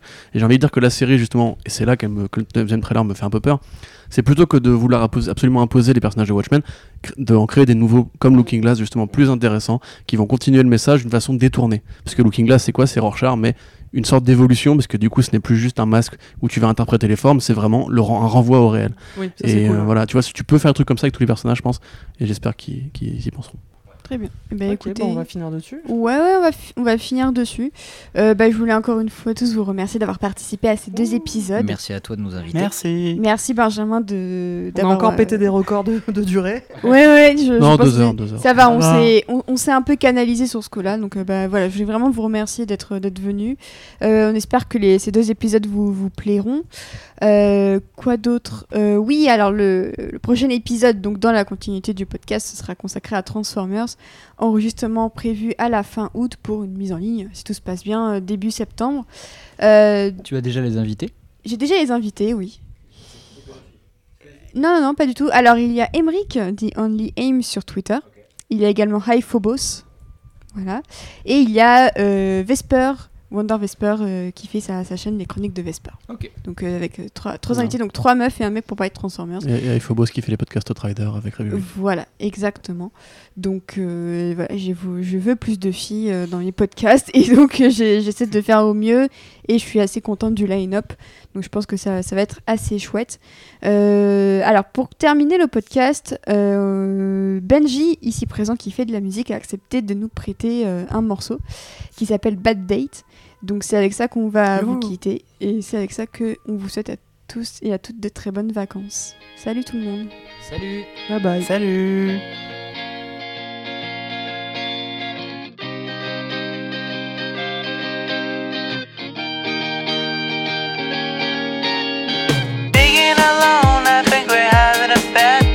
Just figured out, I don't think it's gonna work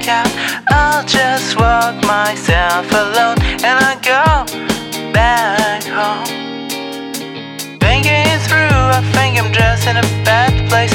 Maybe I'm not worth any time yet. I'll let you be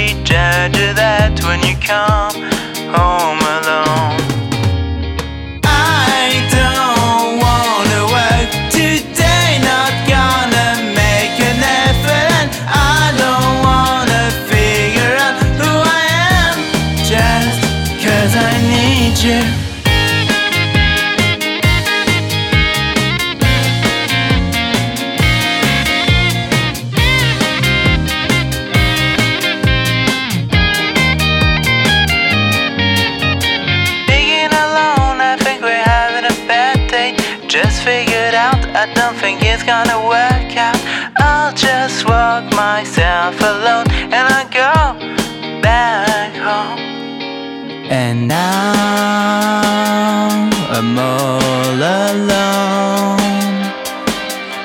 And I don't really like to feel like I let you down, down.